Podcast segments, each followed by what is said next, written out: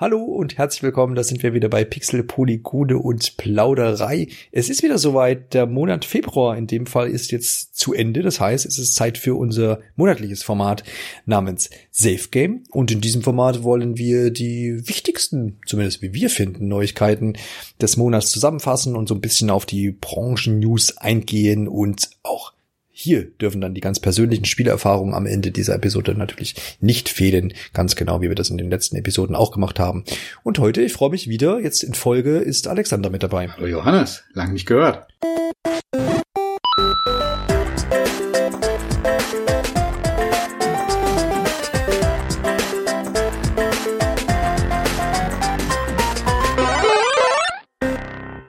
Ja, tatsächlich. Ist ja schon wieder ein Monat her, wenn man so möchte.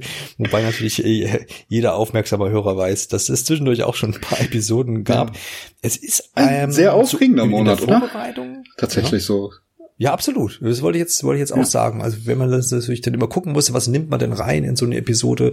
Wir können ja da nicht alles abdecken, wollen wir auch gar nicht. Dafür gibt's ja auch noch äh, die tintoonline.de und psnow.de und viele andere Newsseiten, wo man das nachlesen und kann. Und Podcast-Episoden, wo wir auch eine Menge ne, thematisiert haben schon. Stimmt, ja. Da, da, das werde ich noch gleich erwähnen. Danke für die Erinnerung. Ähm, genau, wir versuchen uns natürlich dann immer die Rosinen hier rauszupicken, äh, die irgendwie diskussionswürdig sind, anstößig, anrüchig am besten. Danach suchen wir. Mal gucken, ob wir diesen Monat da auch was in die Richtung gefunden haben. Aber du hast schon richtig erwähnt, wir hatten in diesem Monat einen Nintendo Direct. Da gibt's ja schon eine Episode zu. Mhm. Ne? Nintendo hat da was abgehalten. Einfach da dann nachhören. Deswegen lassen wir das heute hier komplett raus. Das gleiche gilt für Sony mit der State of Play kürzlich stattgefunden. Auch das könnt ihr schon in dem eigenen, in der eigenen Episode nachhören. Da habe ich mit Marco drüber gesprochen, knappes Dreiviertelstündchen, alles zusammengefasst und eingeordnet. Also da seid ihr dann auch bestens informiert. Und dritte Sache wäre, Pokémon Company feiert 25 Jahre Pokémon. Da gab's äh, ein paar Neuankündigungen, Remakes und dergleichen. Das habe ich mit dem Alex vor einer Weile besprochen und auch das könnt ihr schon in der eigenen Episode nachhören. Also was macht ihr noch hier? Raus aus der Episode, hört erst den anderen Kram und dann ähm, könnt ihr hier die Safe Game noch zu Ende hören. Genau, erstmal die Hausaufgaben machen. Erstmal die Hausaufgaben machen, bevor ihr hier mitmachen dürft. Und äh, heute also dann noch ein paar andere Themen, die hier noch anstehen. Steigen wir doch auch direkt ein mit dem ersten Thema. Und zwar mussten wir hier dieser Tage lesen, ist ja auch kürzlich, kürzlich erst äh, bekannt gegeben worden, dass Sony ihr hauseigenes äh, Japan-Studio, so heißt das Ding, ähm, ja, ein bisschen zusammenkehrt sozusagen. Ich würde jetzt gar nicht von Schließen sprechen, aber de facto ist es so, man äh, entlässt hier eine äh, große Handvoll äh, Mitarbeiter und ähm, ja, schrumpft das so ein bisschen zusammen, so wie ich das hier interpretiere. Mm, das Studio selber war in der Vergangenheit für so, ja, für so Titel wie äh, Neck, Lokoroko, ähm, Ape Escape bekannt, wenn man, wenn man jetzt von bekannt hm. sprechen möchte. Schon, ja, PS3 so war das, kennt. ne? Viel. Ne? Das, ja, was du jetzt genau, aufgezählt richtig. hast. Aber war nicht Und Gravity Rush auch? Ich muss ganz ehrlich sagen, ich bin ja, bei den Sony Studios nicht so ganz drin. Genau, die haben auch viel ausgeholfen bei, äh, also mal so ein bisschen assistiert, man kennt das auch bei Nintendo, die haben auch mal so Studios, die immer so ein bisschen, ha, hier, komm, machen wir noch mal eine Strecke, irgendwie Mario Kart und sowas. Also die haben ausgeholfen bei The Last Guardian, Days Gone ähm, und auch für bei Demon's Souls haben sie irgendwie was beigetragen, aber dennoch wird man das Studio jetzt einfach einstampfen und wird das alles so ein bisschen, also die Mitarbeiter, die noch erhalten bleiben, äh, in Asobi, in das Asobi-Team, in das sogenannte quasi integrieren. Die sind vor allem maßgeblich verantwortlich für Astrobot, was ja sehr erfolgreich letztendlich läuft, wo viele Leute Spaß mit haben, vor allem jetzt wieder auch mit dem Launch der PS5. Und ähm, ja, das ist so, das ist so die Nachricht, mit der wir beginnen wollen. Ich persönlich würde das jetzt irgendwie als logisch fast einordnen. Also so Studioschließungen sind ja mittlerweile schon, also Usus, es kommt halt immer wieder vor. Und kommt natürlich vor allem vor, wenn ähm, da vielleicht nicht der angepeilte Erfolg sich irgendwie eingestellt hat. Und wenn man jetzt nochmal auf die Titel so guckt, jetzt vor allem einfach an vielleicht auch Neck, was ja immer so irgendwie negativ äh, aus meiner Warte heraus betrachtet irgendwie so einen Touch hatte, weil das war glaube ich auch PS4 Launch Titel, ne?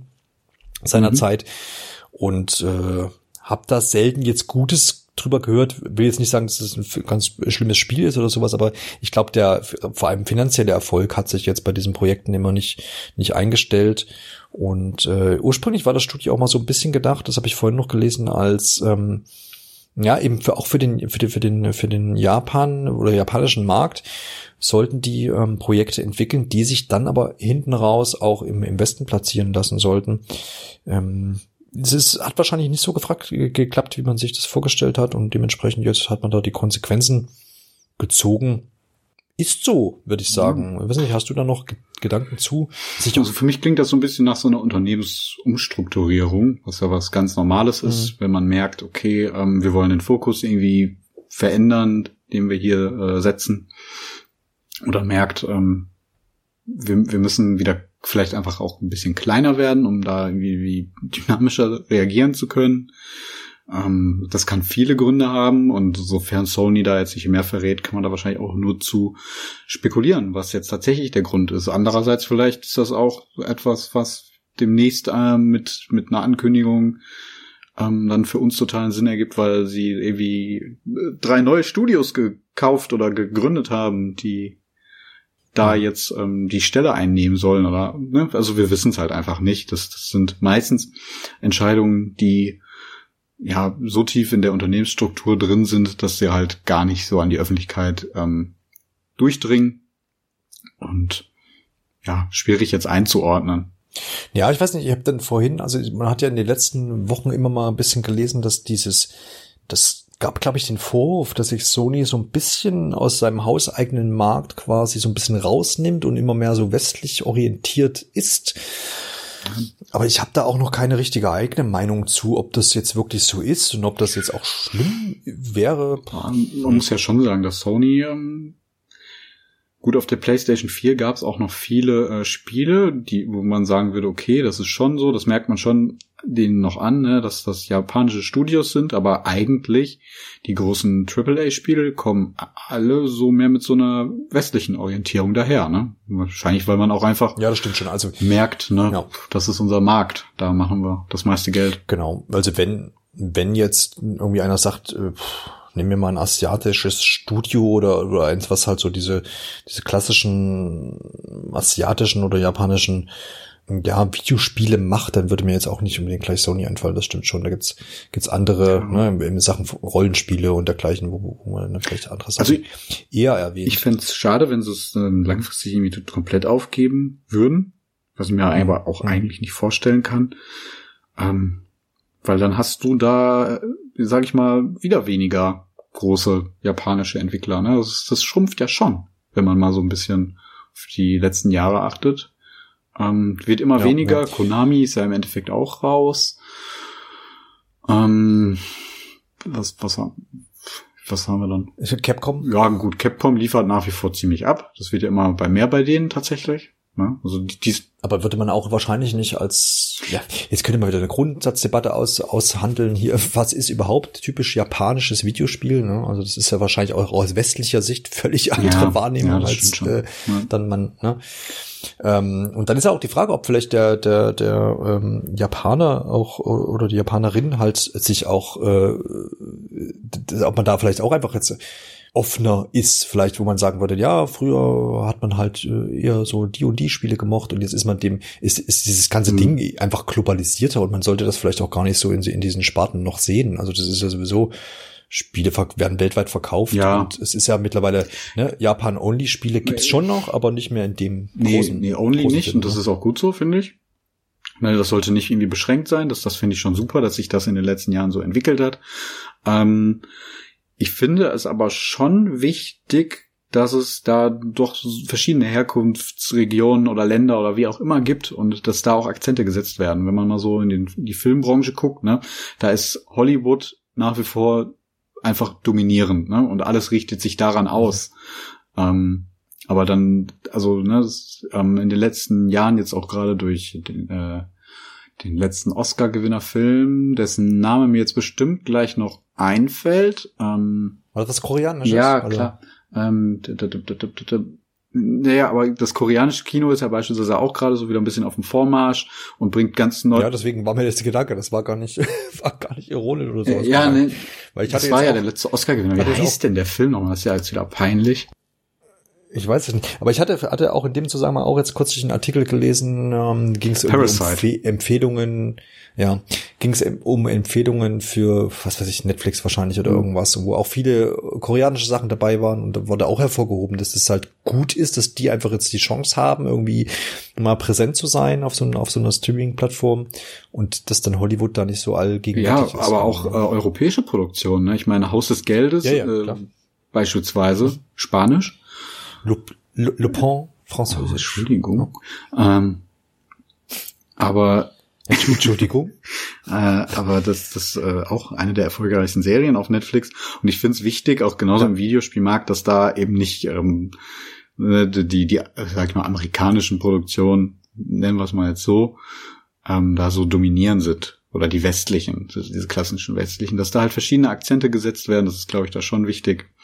Ähm, beim, beim Videospiel hast du es jetzt nicht so extrem, weil auch große Publisher ähm, halt weltweit agieren. Ne? Die haben überall auf der Welt ihre Studios. Also das, ne, das, das ist da sowieso so ein bisschen globalisierter alles. Da hast du vollkommen recht. Aber ähm, gerade weil der japanische Markt immer auch eigene Akzente setzt, fände ich es halt auch schade, wenn er langfristig bei Sony komplett wegbrennen würde. Ja, das, das ist richtig, aber die Frage ist halt, ob das, ob bei Sony dann noch Akzente da irgendwie bei rumkommen. Ich ja. weiß nicht, wenn man das ja auch gerade jetzt mit Capcom vergleicht, die ja auch eher sagen, na ja, okay, wir machen mal so ein Monster Hunter World, was ja auch, wo ja, wo es ja auch teilweise Kritik gab, dass das sehr Richtung, ja, also ich, abseits dessen, ich finde diese Einordnung von westlich und japanisch oder asiatisch sowieso ein bisschen seltsam, aber das ist ja. halt so, es ist halt, ist halt die Wortwahl auch in dem Zusammenhang immer, dass zum Beispiel Monster Hunter World auch viele Systeme halt von, von westlichen Spielen in Anführungsstrichen halt übernommen hat und dass man sich da ja wieder entfernt hat. Dabei ist es halt auch sehr gut angekommen und ist halt die Frage, ob die Innovation, also ob sich der, der Japan, japanische Entwickler dann halt quasi so angleicht an das, was man meint, was vielleicht jemand in den USA gerne hätte oder äh, ob dann eher die Innovation vielleicht von, von kleineren Studios wieder kommt. Ähm, weiß ich nicht, was heißt kleinere Studios? Zum Beispiel ist vielleicht auch noch Platinum Games, ne? die ja. eine Konstanze, Konstanze, Konstante halt auch irgendwo sind und da ja auch sich für, für sich selber auch so eine Nische geschaffen haben, die jetzt kein westlicher Entwickler mhm. bedient. Ne? Level 5 fällt mir noch ein, als wobei mhm. das auch stark abgenommen hat.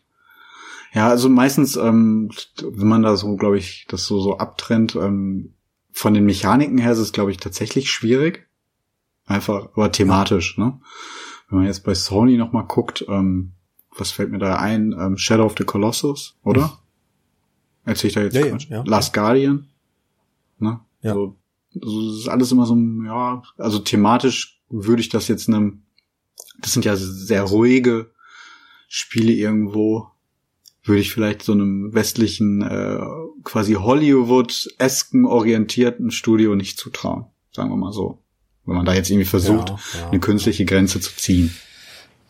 Ja, ja, ja, ist halt immer die Frage, genau wie, also ich finde, da ist halt, also ich kann das zum einen verstehen, dass man sagt, okay, klar, man vielleicht bricht dann da irgendwie was weg, dieser dieser Einfluss vielleicht japanischer Studios, die dann irgendwie äh, oder jetzt auch dieser Einfluss vielleicht vom ähm, japanischen Sony Studio. Andererseits vermischt sich halt mittlerweile auch schon so viel und ähm, globalisiert sich, wo man dann halt auch sagt, naja, ist überspitzt, aber vielleicht, ne, also klar, es wird, also ein Naughty Dog wird jetzt kein Spiel veröffentlichen, was, wo man dann hinterher sagt, oh, das ist aber sehr japanisch. Ich glaube, das kann man relativ ausschließen, aber dass sich Sachen durchmischen und dass man sich auch dadurch dann Inspiration vielleicht holt und dass ein europäisches Studio einen sich irgendwo an asiatischen Spielen dann auch orientiert, boah, das ist ja mittlerweile auch nicht auszuschließen. Also es gibt einfach, ich glaube, man muss da, muss da feststellen, es gibt einfach jetzt nicht diese, diese stereotypischen deutschen, nee, deutsche äh, Spiele, französischen, keine Ahnung, die typischen, ja, da, Doch, klar, da kann man jetzt auch wieder sagen, ja, ja, nee, man könnte da jetzt auch wieder sagen, ja, der Deutsche, der macht Strategiespiele und, und der macht Desperados 3 und Adventure, und so, Point-and-Click-Adventures auch, ne? durch Deponia und genau, solche Geschichten.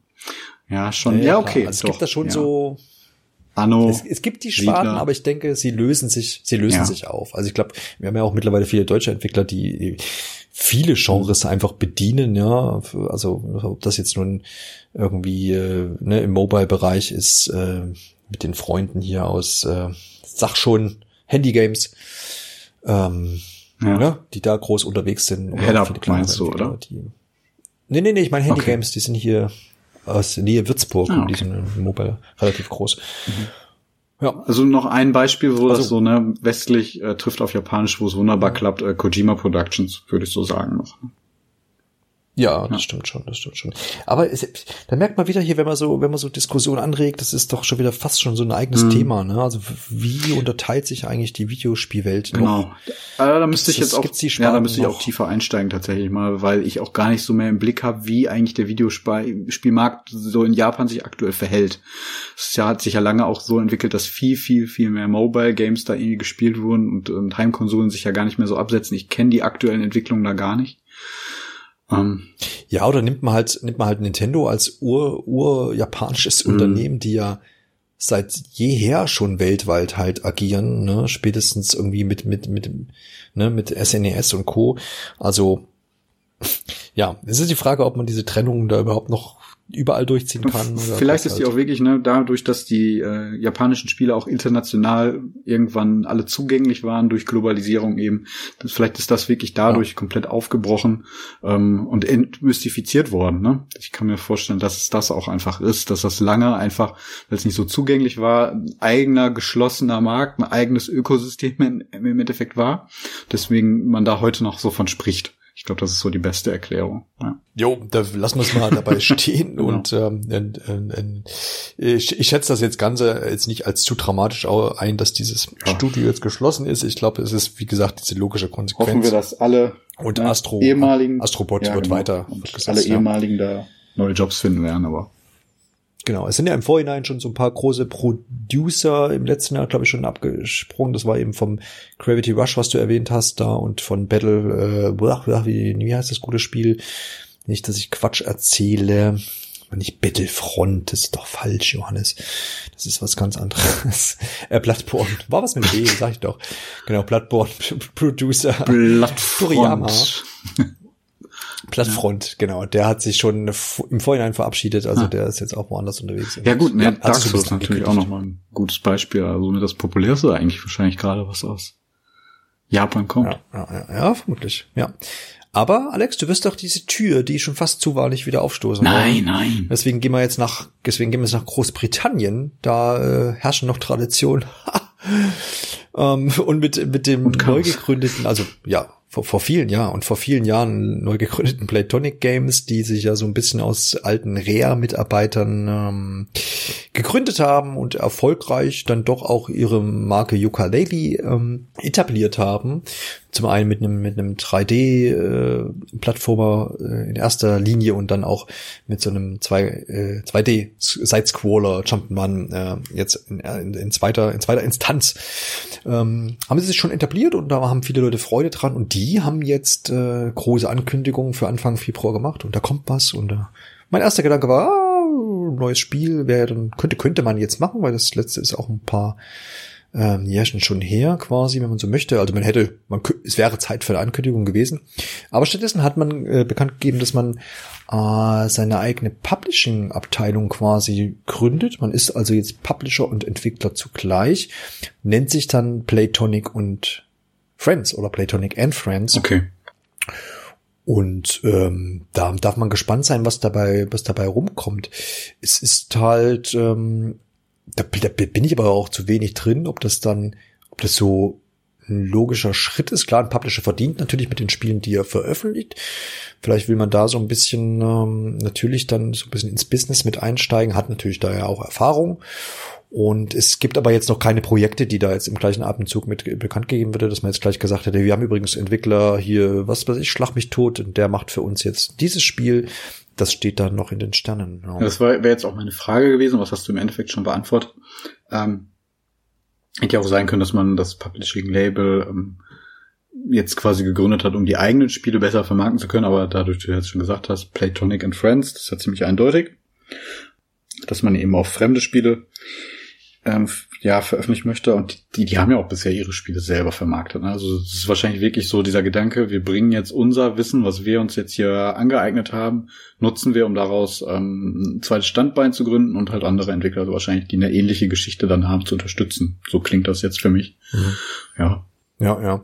Ja, es ist auch so, also ähm, ist der CEO Gavin Price, der hat quasi dazu auch noch ein bisschen was gesagt. Er, äh, so zusammenfassend ordnet er das ein, dass er dass die natürlich einfach viele Leute kennen ne, aus, aus ihrem Business heraus, was sie ja schon jahrelang betreiben.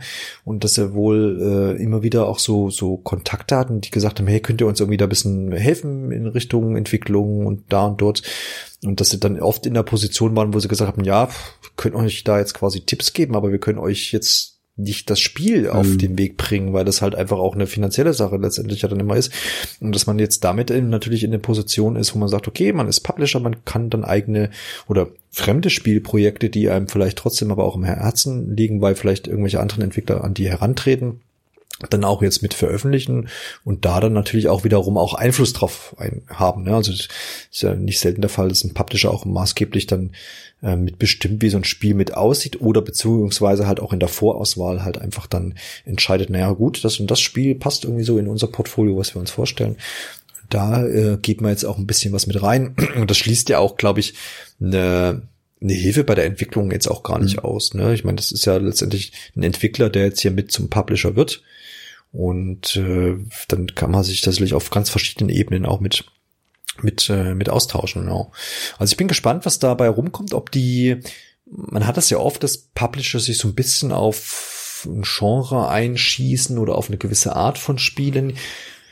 Ähm, wobei das natürlich auch nicht immer so ist, aber es ist die Frage, ob jetzt Platonic äh, Games oder Platonic and Friends, das klingt halt so ein so ein bisschen so, als würde man sich vielleicht an seinem eigenen Genre, also ein bisschen ja, gut, das ist das Mutmaßung ne, so von dir treu bleiben. Ja. Ja. Ja, ja, ja, absolut. Ja, genau. Aber ob da, ob da jetzt, keine Ahnung, jetzt auch ein Ego-Shooter mit gepublished wird, weiß ich nicht. Ja, also, vielleicht ähm, können wir einen Vergleich zu Devolver so ziehen, wenn sie den Weg gehen, ne? Da ist ja auch ähm, im Endeffekt Platz für alles. Bei Devolver jetzt hat, da setzt man sich so ein bisschen die, würde ich sagen, ähm, achtet man so ein bisschen drauf, dass die Spiele so vom Stil her vielleicht auch einfach mal so ein bisschen mit Konvention brechen oder so ein mhm. bisschen auch eigen sind und auch äh, sich nicht zu schade sind, mal irgendwo anzuecken. Ähm, aber im Endeffekt, sage ich mal, vom, vom Genre her gibt's doch da auch alles. Ja, die machen ja da, sind sich ja auch nicht zu schade, alles zu veröffentlichen, ja. Ja, es ist halt die Frage, was man sich als Publisher dann ähm, auf die Fahne schreibt, weil da gibt es tatsächlich schon. Ich, ich finde ja. den Gedanken da aber eigentlich ganz interessant, dass so ein Publishing-Label auch so als Art äh, Kurator dann da irgendwie dienen kann. Ne? Ich meine, es gibt etliche ja, ja. Indie-Spiele und es gibt noch viel mehr Ideen, die aber auch dann ähm, Aufmerksamkeit erhalten, aber irgendwie nie so richtig dann äh, zum zum fertigen Spiel werden, die dann immer so hin und her dümpeln und am oder am Schluss kommt dann sowas halbfertiges raus, aber wenn dann so ein äh, so ein Publishing Label dann halt eben diese Ideen dann auch irgendwie rausfiltert und dann halt für sorgt, dass das auch bis zum Ende gebracht wird und dann da auch ein fertiges Produkt rauskommt, dann ist das natürlich eine absolute Bereicherung da. Und wenn man dann dabei noch so seine eigenen ja, Marke dann irgendwie dann mit aufdrückt, indem man dann so den Hauptaugenmerk, wie du es jetzt so äh, vermutest, ähm, auf so bestimmte Spiele, Arten einfach oder Typen äh, legt, finde ich, das, das ist eigentlich ein sehr spannender Gedanke. Hm. Ich meine, man hat es ja auch äh, ne, im Bereich, des, ich glaube, es gibt da einen großen Unterschied. Man hat es ja aber auch im Bereich zum Beispiel äh, Bücher, ähm, Buchverlage, die ja mhm. auch teilweise bestimmte Genres einfach bedienen. Wir sagen, wir sind der, Musiklabels, der Verlag ne? für ne, die, die ja, genau. Ne? Ja. Also das, das, das kommt schon vor, klar, es gibt immer diese Multitalente, wo man sagt, wir machen alles. Aber ich hätte jetzt zum Beispiel, ähm, das ist mir jetzt als erstes eingefallen, äh, Mixed Vision äh, ist gleich ist ein Verlag aus Deutschland, die aber auch eine Games-Sparte seit, naja, ich denke mal so drei, vier, fünf mhm. Jahren, will mich da jetzt nicht festlegen haben, die zum Beispiel Far Lone Sales ähm, mitgepublished haben und jetzt ähm, Minute of Islands, was im März erscheint, mit publish, äh, publishen werden und auch ähm, Das habe ich auf meiner Wishlist ah, dieses, tatsächlich. Ja, dieses ähm, ist noch eine Spielentwicklung, da haben wir auch ein Interview zu bei Pixel Polygon und Plauderei mit diesen Handpuppen, fällt mir aber gerade nicht. Chuckler's Tale, das wird, werden die auch mhm. publishen. Und die schreiben auch ganz klar auf, in, auf ihre Agenda quasi, ähm, wir wollen Spiele, die irgendwie ähm, mehr als äh, purer Spaß sind und und einfach einfach so so bisschen so so so äh, gedankenlose Zeitkiller sind, sondern die sollen irgendwie auch eine Geschichte äh, erzählen mhm. und sollen so ähm, gewissen Artstyle haben, so ein bisschen unique sein einfach. Und das ist so ganz klar abgesteckt. das und das wollen wir irgendwie in unserem mhm. Portfolio haben und das ziehen sie jetzt zumindest bei den drei Spielen, die natürlich jetzt vom Gameplay und vom, vom, vom, auch vom Artstyle jetzt nicht alle gleich sind, ne? Also kannst jetzt nicht alle in eine Ecke stellen, aber sie haben so eine gewisse Gemeinsamkeit und das, das ist natürlich das, was man auf jeden Fall machen kann und was sich ja auch anbietet für zum einen, dass dann Entwickler sagen, hey, es gibt doch dieses diesen Publisher, der macht äh, hier so Spiele, die gehen in die und die Richtung. Da wird man doch gut passen. Lass uns ja, genau. mal irgendwie, das, irgendwie was ja, vortragen. Da passt unsere Idee rein, genau. Das ist eine gute Partnerschaft, genau, ja. Ja. Und, und umgedreht ist es auch wieder für einen Publisher vielleicht gut, wenn man sich da irgendwie festlegt und sagt, hey, wir machen diese Art und diese, diese Dinger vermarkten wir. Es macht hat man da ja, auch einen Namen. Das macht es auch einfacher, dann äh, ungeliebte Ideen einfach, ja, sorry, das passt halt nicht in das, was wir machen, rein und dann kann man natürlich auch die Absagen einfach schreiben. So, ja. Sowas machen wir hier ja. nicht. Ja, ja. Naja, es ist halt, wenn man sich auch so eine Marke aufbauen will, vielleicht, dann, wenn ich dann sage, okay, dieses Playtonic Games, das steht halt für, für spaßige mhm. Jump'n'Runs. Nehmen wir es jetzt einfach mal so an. Und dann, dann ist das ja auch oft ein, äh, vielleicht ein Kaufgrund, mhm. weil da halt ein, Ja, eine also, Marke, klar, steht, steht drauf. Steht ja. Playtonic drauf. Ja. Wird geil. Also so von meiner Außenwahrnehmung her ähm, sind die auch wirklich gut vernetzt, ne? Was, was wirklich daran liegen wird, dass die auch, ähm, dass da halt viele Urgesteine der Branche auch mit beteiligt sind. Aber auch, ähm, glaube ich, dass die einfach sich über die Jahre einen guten Namen in, den, in der Indie-Branche da gemacht haben. Ich, ich, so wie ich das irgendwie jetzt, ich weiß gar nicht, wo es jetzt herkommt, aber so irgendwie vom Gefühl her stehen die auch recht nah zu den Entwicklern hier von Shovel Knight und das sind, glaube ich, so, ne, also die könnte ich beispielsweise auch unter diesem Label sehen, ohne jetzt genau zu wissen, wie mhm. deren Situation ist. Ja. Yachtclub Games, ne? Bleibt auf jeden Fall spannend, was damit jetzt äh, angefangen wird und wie sich das entwickelt. Ich denke, wir werden da wahrscheinlich noch in diesem Jahr irgendwie vielleicht schon das ein oder andere Projekt dann Uns sehen. jetzt man noch nicht ankündigen müssen. Ne? Raushauen. ja, genau, so ist es. Sonst wäre, ich glaube jetzt auch nicht. Das wäre ein bisschen anmaßen, mm. wenn man da jetzt ein Jahr lang äh, Ruhe lässt. Schauen wir mal. Dann gehen wir mal neben dieser zum ersten, ja, bisschen traurigen Nachricht von Sony Studio Japan über die erfreuliche Nachricht von äh, Playtonic zu einer Sache, die jetzt wir öfter schon gehört haben, die ich auch schon mal mit Martin in einer der letzten Safe Games quasi thematisiert habe. Da hat es dann Capcom betroffen. Diesmal ist es CD Projekt Red, das arg gebeutelt ja eigentlich schon irgendwie so wankend in der Ecke des Ringes mhm. steht, aus verschiedenen Gründen, äh, die wir jetzt nicht einmal aufzählen. Ähm, ja, Ransom Ransomware-Attacke hier auch durchgeführt, das heißt Hackerangriff. Kurz zusammengefasst heißt das, dass ähm, jemand von außen auf das interne System des Entwicklers äh, Zugriff hatte, im gewissen Bereich äh, verschlüsselt hat und den dann auch erst wieder gegen Lösegeld freigibt oder halt die Sachen, die sie gestohlen haben, das sind dann hier namentlich äh, Source Code von Witcher 3, äh, von Cyberpunk 2077 und auch von einer unveröffentlichten ähm, The Witcher 3 Version. Also es gibt noch, also ne, das ist das, was ich gerade mhm. schon gesagt habe, Witcher 3 nicht vom ursprünglichen, sondern es gibt wohl noch irgendeine grafisch erweiterte Version, die auch noch nicht angekündigt war. Das geht in Richtung, ähm, ja, was ist das Schlagwort bei Next-Gen-Konsolen? Beleuchtung. Raytracing. Alexander. Raytracing, ja. genau. Ja, es ist ja ein Update geplant das hat man ne? da, für Witcher 3 noch. Ja. ja, genau. Ja, genau. Das hat man da sich alles gekrallt und auch mitunter äh, ne, natürlich interne Dokumente äh, und dergleichen. Also einen ganzen Haufen Zeug, was einfach unheimlich ja. wichtig ist. Ubisoft hat's doch auch erwischt, ne? Mit Watch Dogs. Ubisoft, genau, da wurde auch der Source Code dann quasi äh, freigegeben. Es war dann so, äh, dass man das auch äh, natürlich noch kommuniziert hat durch CD Projekt Red. Da gab es dann auch eine, noch mal eine Pressemitteilung dazu. Man hat es äh, offengelegt, dass das so und so passiert ist. Und es kam dann auch so, dass dieser, mh, hm, ja, dieses Datenpaket dann tatsächlich verkauft wurde in einer Online-Auktion irgendwo im Darknet.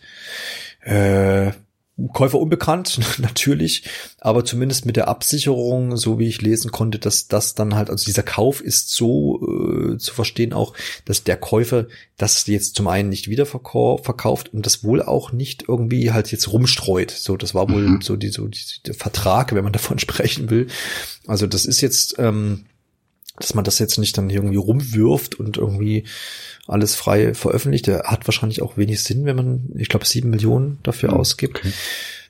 Die Frage ist, wer ist der Käufer? Ist es natürlich auch nicht ähm, abzustreiten, ob dann es schlau gewesen wäre, vielleicht von City Project Red äh, selber ja. zu kaufen. Äh, das aber steht natürlich ja. im Raum, aber wir wissen es nicht. Ja. Das Problem ja bei, ähm, und äh, das ist ja so ein Phänomen, was, was jetzt schon viele Jahre und auch nicht nur in der Games-Branche auftritt mit Ransomware. Das Problem ist, du weißt halt nie, ne, wer da auf der anderen Seite ist und was seine Intentionen sind. Und ähm, trauen kannst du den Leuten sowieso nicht. Und ähm, ich glaube, das Dürfste, was du machen kannst, ist tatsächlich das Lösegeld zu bezahlen, weil ähm, du hast keine Gewissheit darüber, ob deine Systeme, das ist ja auch nochmal ein anderer Punkt, deine Systeme sind dann ähm, unbrauchbar. Ne? Also es es hat beispielsweise mal, um da jetzt mal so, so ein bisschen auszuschweifen, es gibt auch Krankenhäuser, die von sowas schon betroffen waren und die konnten dann halt nicht mehr operieren. Also dann nimmt das nochmal ganz andere Dimensionen an. Ähm, und die Sicherheit, dass dein System dann wieder entsperrt wird, die ist halt nicht gegeben und deswegen wird da auch von abgeraten, glaube ich. Ähm, da das Lösegeld zu bezahlen und es ist, halt einfach, wenn dich das erwischt, äh, so das, das Mieseste, was dir eigentlich passieren kann. Ja, ja ich meine, ich, ich versuche da einmal, wenn man sich das allein schon fürs, fürs, fürs, für den privaten Rechner so vorstellt, ne, also ne, man wird irgendwie gehackt und sagt, hier, die Urlaubsfotos der letzten 30 Jahre hast du jetzt nicht mehr. Ähm, gib mir das Geld, dann kriegst mhm. du sie wieder oder wir veröffentlichen halt irgendwie, keine Ahnung, Fotos deiner Kinder oder wie du mit deiner Frau am Strand liegst. Ja. Ja, will auch, glaube ich, keiner. Ne? Ich glaube, das ist eine kleinere Dimension. Genau. Wir alle sind jetzt, zumindest wir zwar jetzt nicht relevant für die öffentliche Welt. Es wäre jetzt kein mh, mm, Schaden, der jetzt irgendwie äh, finanziell vor allem irgendwie jetzt dann zu Buche schlägt oder auch jetzt viele Menschen trifft. Aber so persönlicher Schaden ist halt dann doch da. Ne? Und dann, wie du schon sagst, es gibt viele, viele Bereiche, die, die dann da auch eklatant vom bedroht sind. Und das will keiner, kann man mal so, glaube ich, zusammenfassen. Vor allem im privaten Bereich, da fun funktioniert das ja dann automatisiert. Ne? Niemand ist jetzt auf deine Urlaubsfotos scharf. Und ähm, das da werden dann halt automatisch irgendwie wie ja Mails verschickt und dann genau. x Personen von so und so viel klicken dann halt drauf und fallen drauf rein. Aber da ist dann auch niemand mehr auf der anderen Seite, mit dem du überhaupt verhandeln könntest. Das ist alles komplett durchautomatisiert. Dann ähm, da hast du gar keine Chance im Endeffekt. Ähm, ja, aber das hier ist ja ein gezielter Angriff. Davon können wir ja ausgehen. Ne? Ähm, dadurch, dass es danach genau genau danach das halt eben versteigert wurde. Und ähm, ja, und es ist ja auch vergleichsweise recht einfach, so, so ein Hack dann durchzuführen. Das muss man sich jetzt nicht vorstellen, dass sich ja jemand irgendwie durch die Firewalls hacken muss. Es ist jetzt nicht bekannt, wie es passiert ist, aber im Endeffekt, theoretisch, läuft, oder ja, reicht es jetzt auf die, ich will es jetzt nicht zu weit detaillieren, aber ich kann es mir so vorstellen, dass es so passiert ist. Ähm, auf, du brauchst eigentlich nur eine Person im, im, Unternehmen, die mal einmal nicht achtsam ist und eine Mail öffnet. Und die außenstehende Person ja, genau. muss nur ein paar Mailadressen einfach mal durchprobieren, weil die funktionieren ja auch häufig nach demselben Schema. Ne? Info at mal so als Beispiel oder so. Ja. Oft ja, wird's dann auch irgendwo einfach in so einen Verteiler geroutet und dann klickt einer mal dann da drauf und das für viele ist halt bei Ransomware-Attacken, dass die sich dann komplett übers Netzwerk ausbreiten, die verschlüsseln alles, was erreichbar ist. Und ähm, da machst du dann nicht mehr viel.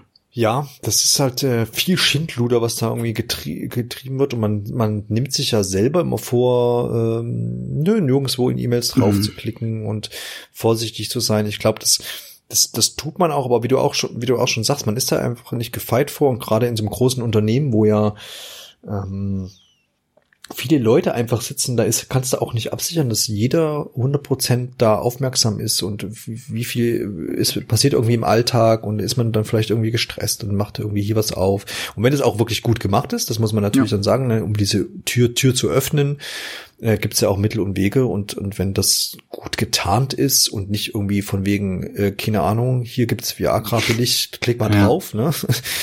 ähm, wenn das gut gemacht ist, dann, dann ist da, glaube ich, keiner vorgefeit, ähm, dass das, äh, dass man da irgendwo mal draufklickt. Also wenn man da wieder ins Private geht, ne, also wenn, wenn, wenn jetzt, keine Ahnung, jemand weiß, äh, von welcher E-Mail-Adresse mir mein Vater äh, E-Mails schreibt und es kommt irgendwie jetzt eine E-Mail und da, das sieht so aus, als wäre von meinem Vater. Man, im, Alltag überprüft man doch nicht immer genau und liest nochmal, welch, von welcher URL kommt das jetzt ja. oder von welcher E-Mail-Adresse und so, ne? Das ist, passiert schneller, glaube ich, als ja. man denkt. Man darf da, glaube ich, nicht zu auf einem zu hohen Thron dann Nee, also das ist, das ist wirklich perfide und da wird ganz klar, ähm, ne, werden, wird das schwächste Glied da einfach ausgenutzt und das ist dann nun mal einfach der Mensch mit menschlichem Versagen, wie du es jetzt gerade auch ausgeführt hast. Es ist halt wahnsinnig bitter, weil das, was jetzt da verkauft wurde, das ist im Endeffekt das Kapital von so einem Videospielunternehmen. Ne? Ne? Der Source Code, äh, das steht jetzt, also und das ist ja auch, äh, mag ja sein, dass sie jetzt da versprochen haben, dass das nicht weitergegeben wird, aber wir wissen, wie das mit digitalen Dingen ist. Die lassen sich wahnsinnig einfach vervielfältigen und ähm, die Sicherheit, dass der andere das jetzt gelöscht hat, äh, die würde ich jetzt mir nicht geben lassen wollen oder da irgendwas drauf geben, weil wer auch, wer die kriminelle Energie hat, gezielt ein Unternehmen zu attackieren, ähm, und da sowas durchzuführen, äh, dem brauche ich nicht trauen, dass er jetzt da noch irgendwelche ethischen äh, Hackerwerte oder wie man es auch nennen möchte, dann da vertreten und wird. Ja, nee, gar kein Fall. Also wirklich bitter, was da läuft. Und ähm, ich finde es halt auch schade, dass das jetzt wieder so ein Phänomen ist, was man in der Branche da irgendwie wieder beobachten kann, ähm, dass da immer so viel, viel aus der Videospiel-Community irgendwie nach außen auch dann dringt, so was, was immer so negativ behaftet ist. Das ist wieder so ein großes Thema. Ich meine, da gibt es gibt genug Probleme, die aus der aus der Community da kommen. Wir haben wir haben ähm, Doxing, wir haben ähm, wir haben wahnsinniges Problem damit Hate Speech und solchen Geschichten. Und das kommt alles immer aus aus irgendwie aus der ja aus der der, der Videospiellandschaft und das ist halt irgendwie ich find's ich find's ja, schade. Ja, ich hatte da auch teilweise Kommentare gelesen. Ne? Also es war auch irgendwelche Headlines, ich weiß nicht, wo es war, aber so sinngemäß, haha, Cyberpunk-Spiel wird gecyberpunk. Ja, ey, das finde ich auch, das ist, das ist überhaupt, ne, das ist diese, äh, das ist, das finde ich auch wahnsinnig. Hackerspiel wird gehackt. Ja, das ist so anstrengend, ja. aber auch dieses Reaktionäre und das, das, also das ist auch das, was ja dann nach außen irgendwie dann da nur wahrgenommen wird von, sage ich mal, den klassischen äh, Medien, ne? Dass, dass das alles wahnsinnig toxisch ist, was da unterwegs ist. Und das ist ja auch zu einem gewissen Grad auch so. Und das können wir auch nicht abstreiten. Und da muss man sich auch mit auseinandersetzen. Und bin auch froh, dass das gemacht wird. Noch viel zu wenig.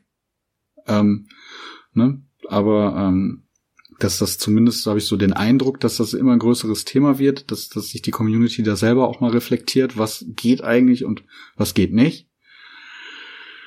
Aber ähm, ja, das, ich finde es immer schade, was, dass das alles andere dann halt davon in den Schatten gestellt wird. Ja, das, das, das, das ich gönn's auf jeden Fall CD Projekt Red nicht. Also das ist so. Nee, also nicht nicht das, dass ich jetzt das alles gut finde, wie das gelaufen ist, auch in der Kommunikation rund um Cyberpunk. Ähm, aber Leute, ja,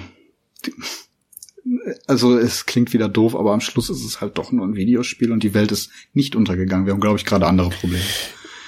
Ja, das definitiv. Und ich weiß auch, dass diese ähm, Hackergruppe, ich habe es jetzt nicht namentlich. Müssen wir ja parat, auch nicht jetzt noch dieses, irgendwie Fame für verbreiten. Nee, nee. Dass dieses, dass dieses ähm, Textdokument, was sie da hinterlegt haben, auch relativ herablassend ähm, formuliert war, von wegen, wir haben euch bei den Eiern so sinngemäß, ne? Ja, Und, sehr äh, also, pubertär. Ja, ich, ja, mhm. also ähm, hm, lassen wir es einfach jetzt mal so stehen. Ist auf jeden Fall eine unschöne Sache. Ich nach sich gezogen hat das jetzt niemandem vor allem, vor allem. Niemandem wird damit geholfen. Ja, ja, ja. genau. Ja, genau. Also das, das äh, nach sich zieht das sich unmittelbar, dass dieses Update ja. 1.2 wohl auch verschoben genau. wurde jetzt deswegen, weil man natürlich jetzt sich da auch erstmal um die Sicherheit kümmern muss und sicherlich. Ja, ich habe gelesen, dass die jetzt halt, wie gerade gesagt, zum Teil auch einfach nicht arbeiten können weil die Systeme nicht da sind. Ja, ja, ne? die, die, können jetzt einfach nicht weiterarbeiten. Das Update verschiebt sich. Wie gerade schon gesagt, keiner hat was davon. Es geht eigentlich nur nach hinten los. Das Spiel wird weiterhin Probleme haben und das verzögert sich alles nur noch länger und die Frage ist ja dann auch, wie lange bleibt das dann noch für CD Projekt Red dann wirtschaftlich, dieses Update überhaupt noch zu liefern? Ist das Spiel eigentlich mittlerweile in den äh, Stores hier drin? Nee, ne? Ich glaube, das wollten sie bis zu diesem Update überhaupt noch abwarten, oder? Also, also raus war es ja aus PlayStation dem Store. PlayStation Store, ja. genau. In allen anderen ist es ja geblieben. Da kann ich dir gar nicht genau sagen. Da würde ich ja. jetzt äh, gefährliches Halbwissen an den Tag legen müssen. Und das, ich meine, da äh, was gelesen zu haben, dass es irgendwie jetzt schon so und so viele Wochen her sei und das immer noch nicht wieder da ist. Mhm. Ja, das mhm. ist, wie gesagt, es hilft niemandem und das bringt keinen weiter und das ja. ist Mist. Also ich finde es ja halt spannend, also was, was, was da interessant sein wird, ob man so in fünf bis zehn Jahren über sowas hinweg ist, ob man dann, ob das zumindest da positiv wirkt, auch wenn es blöd klingt, ob es denn Möglichkeiten gibt, dem halt gänzlich zu entgehen, dass man halt seine, seine, seine Strukturen irgendwie ändert in so einem Unternehmen, ob das überhaupt noch möglich ist, ja, ob man sich da absichert auf äh, Magnetbändern speichert oder ich weiß es nicht. Ja, also, ähm, ne, also das ist halt auch ist, ist so eine Sache, die, wo man auch sagen kann, ähm, na gut, äh, gibt es vielleicht Sicherheitsmaßnahmen, die man da treffen kann. Gibt es, ja. es ist schwierig, ein schwieriges Thema. Gibt ja, es sicherlich, aber du kannst, ja. kannst solche E-Mail-Anhänger alle filtern und dann auf eine Sandbox-Umgebung dann quasi öffnen und dann ist das alles isoliert, dann wird dein System nicht befallen. Also sowas ja. gibt's schon. Ja. Aber wie das halt so ist, solange nichts passiert ist, äh, kümmert man sich nicht darum.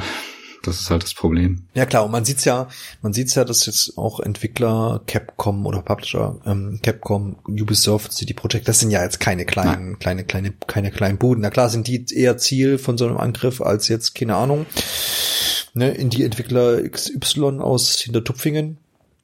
Aber äh, ja, man, man könnte jetzt entgegenhalten, sollten die nicht bestmöglich geschützt sein oder sollten die sich nicht eine Security-Firma, irgendwie IT-Security an die Seite stellen. Vielleicht denken ähm, sie jetzt das im Griff hat. Ja. Wahrscheinlich. Ja, wahrscheinlich. Genau, also alle, die bei IT-Security arbeiten, bewerbt euch doch mal. Macht doch mal einen Pitch bei in Polen da drüben. die brauchen eure Hilfe vielleicht. Aber kommen wir mal wieder zu was Schönerem. Schön, wie wir äh, heute hier abwechseln, das gefällt mir. Ja, ja es ist ein Wechselbad der Gefühle, um hier ein paar Phrasen zu bedienen. Ja. Genau, das Teufelchen und das ja. Engelchen, was hier auf den Schultern unserer Hörer hin und her springt. Um, ähm, und zwar zu Last of Us, ja nicht Teil 3, auch kein Add-on, kein Multiplayer, sondern es geht um die Verfilmung, die ja in einer HBO-Serie dann stattfinden wird. Und die ist ja schon eine Weile angekündigt, äh, mit namhaften Produzenten und Schreiberlingen und äh, allen voran natürlich auch selber äh, Mr. Neil Druckmann. Ja. Druckmann. Ja, richtig. Äh, himself ist auch mit an Bord. Und der gute Mann von ähm, Tschernobyl ist weiterhin auch dabei. Gell? Oh, das weiß ich gar nicht mehr. Da hat es noch mal irgendwas ist rotiert da. Ja, aber ich, ich hatte auch erst gedacht, ach, der ist wieder weg und da kommt jetzt ein anderer, aber so wie ich das jetzt endgültig verstanden habe, äh, ist der auch noch da und, und es, er wird halt, ihm wird halt assistiert und beigereicht okay. von äh, ja. Person Nummer drei, dessen Name ich jetzt ähm, nicht parat habe. Aber was viel interessanter ist, und das wurde ja auch in, in der letzter Zeit äh, viel diskutiert, wer macht, wer übernimmt denn die Rollen von äh, Joel, dem Hauptcharakter aus äh, Teil 1 im Wesentlichen und natürlich äh, äh, Ellie, hm. die ja der quasi mit da unterwegs ist in, in The Last of Us im ersten Teil, worum, worum sich auch die Serie wohl drehen wird. Also Teil 2 wird da, glaube ich, eher außer Acht gelassen. Es geht, glaube ich, wirklich um diese Original. Ja, es steht halt noch nicht fest, ne? Erstmal erste Staffel, ja. Ich glaube, das ist das. Also es macht ja Sinn, wenn man jetzt, ähm, jetzt, äh, jetzt müssen wir es auch mal benennen, ne? wenn man jetzt ähm, Petro äh, Pascal, sage ich jetzt mal, und Bella Ramsey besetzt für ähm, Joel und Ellie, dass die beiden auch in der Serie möglichst lang vorkommen, mhm. was vielleicht äh, ausschließt, dass Teil 2 hier groß thematisiert wird. Aber es kann natürlich auch sein, also, also das ist zu meinem Kenntnisstand, dass man hier auf Last of Us 1 eingehen wird und jetzt nicht irgendwie noch eine äh, Origin Story hier aufzieht. Aber du hast schon recht, es ist noch nicht offiziell nee, genau. dargelegt. Es gibt ja noch keine so, Informationen zur genauen Handlung. Ähm, aber klar, es wird sich an den äh, Videospiel tatsächlich orientiert. Das soll auch möglichst nah daran, glaube ich, gehalten sein.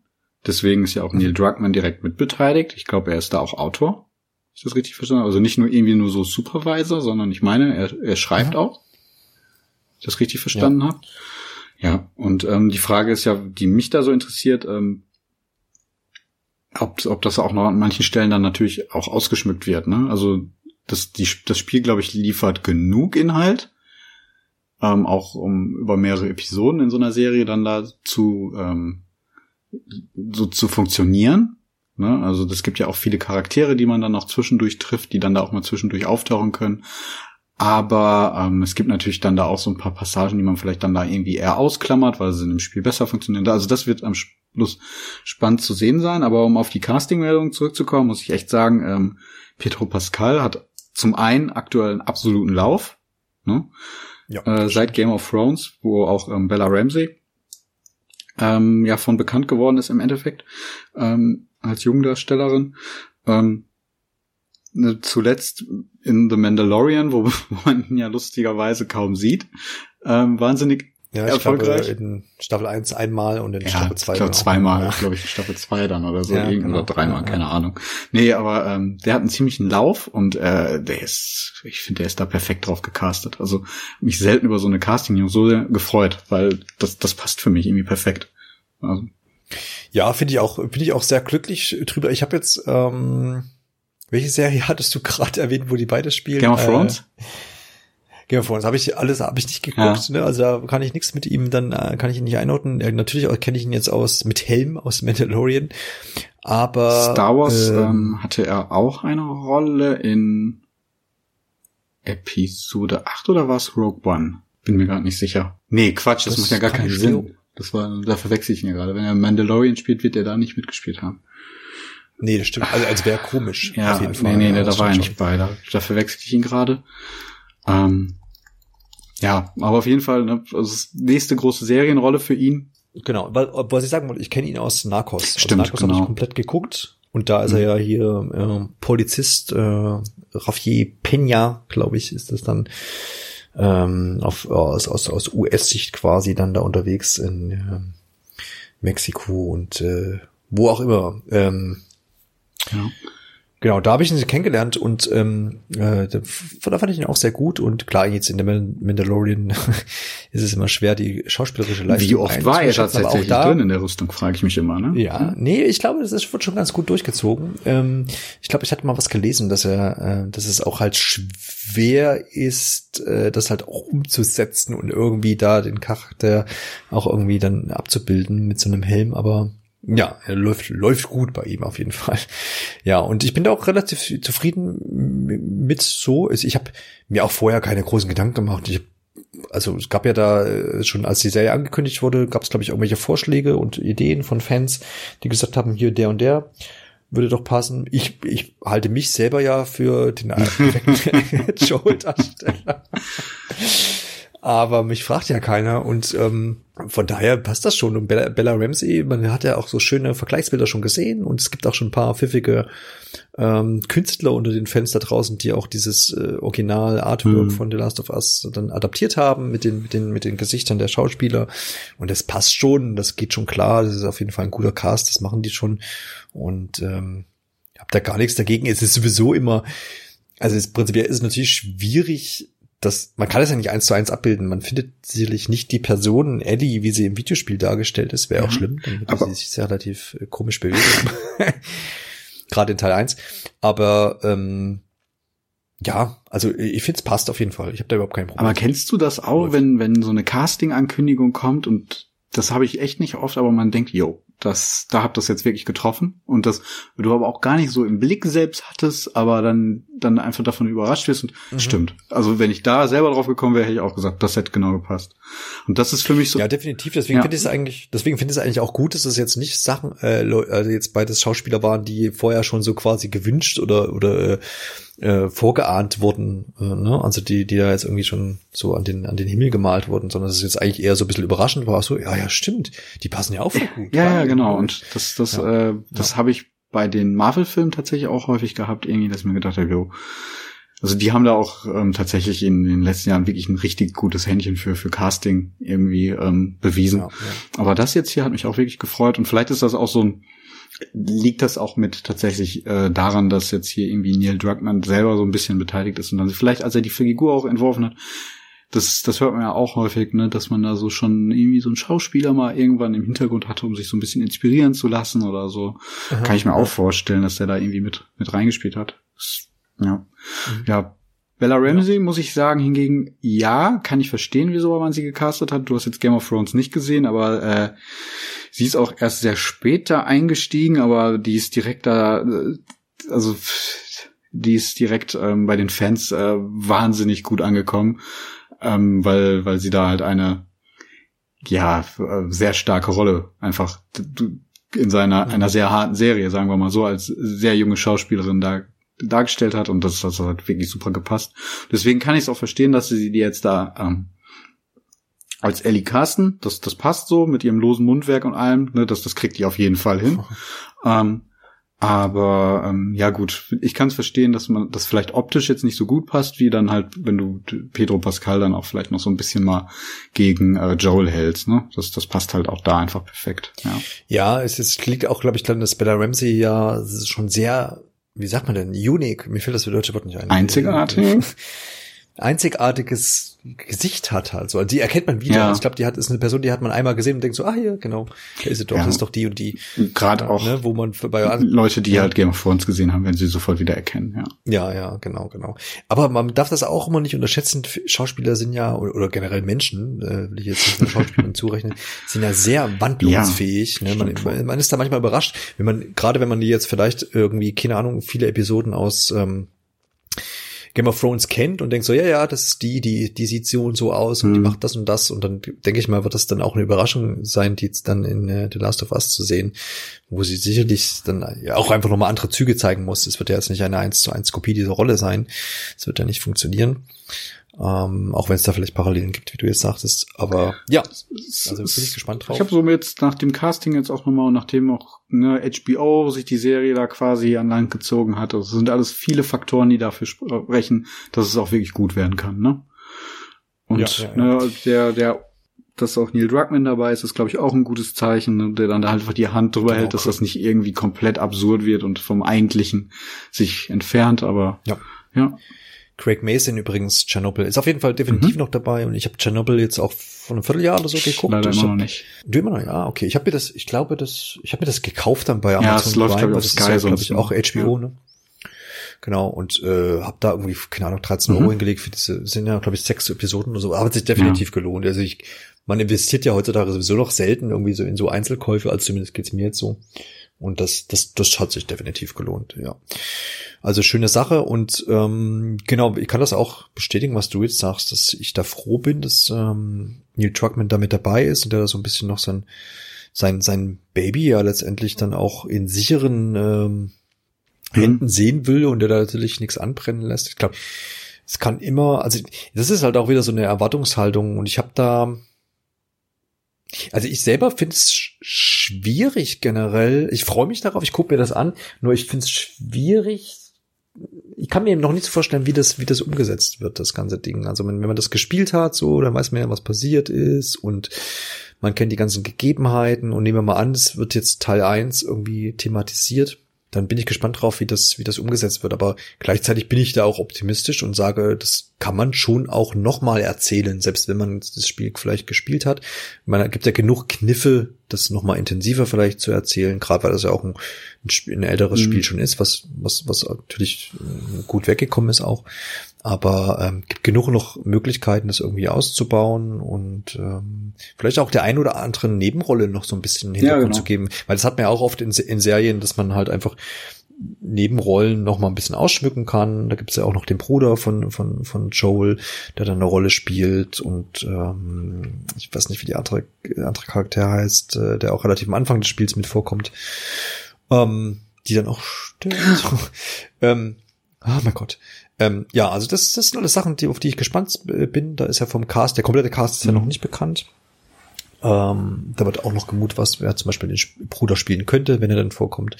Also auf jeden Fall eine spannende Sache. Weißt du, ob das, äh, gibt's da eigentlich schon so eine grobe Zeitrichtung? Hm. Nächstes Jahr wahrscheinlich. Ich, ich, ich weiß davon nichts, aber ja, wenn man jetzt schon äh, gecastet hat, ist das erstmal ein gutes Zeichen. Kannst ja quasi schon ja. langsam losgehen. Ähm, genau.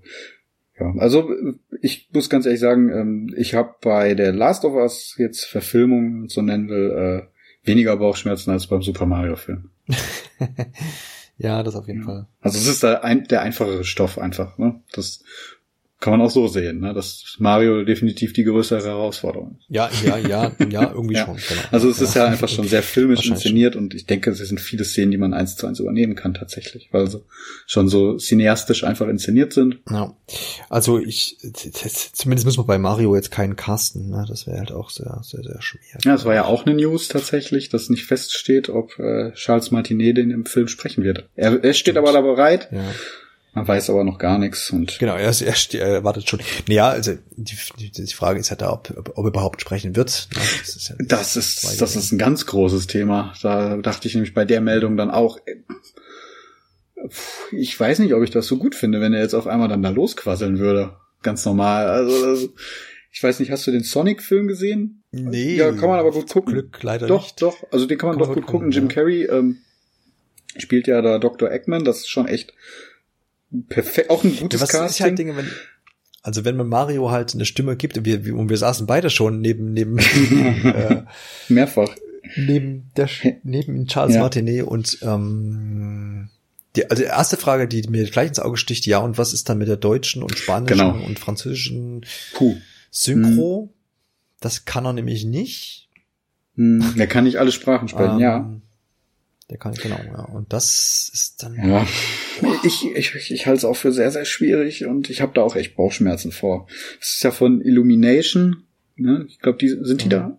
Legendary und Illumination, ja, ja, ja. Ne? Und das sind ja die, die auch Minions gemacht haben. Also die haben zumindest auch Erfahrung mit stummen Charakteren. So im weitesten Sinne, ne? Ja, genau. Und ich hoffe, deswegen, hoffe, dass man da auch den Weg geht und dann ähm, sich irgendeinen Kniff einfallen lässt, weshalb Mario eben nicht reden muss. Und ähm, ja, weshalb ich gerade Sonic angesprochen habe, ähm, den kennt man halt aber auch schon sprechen. Das hat man halt immer etabliert irgendwann, dadurch, dass er halt auch mehrere Serien und so hatte. Das ist, das war jetzt nichts Schockierendes. Ne? Mhm. Da wunderst du dich nicht, wenn der dann irgendwie zu dir spricht. Aber bei Mario kann ich mir das echt überhaupt nicht vorstellen.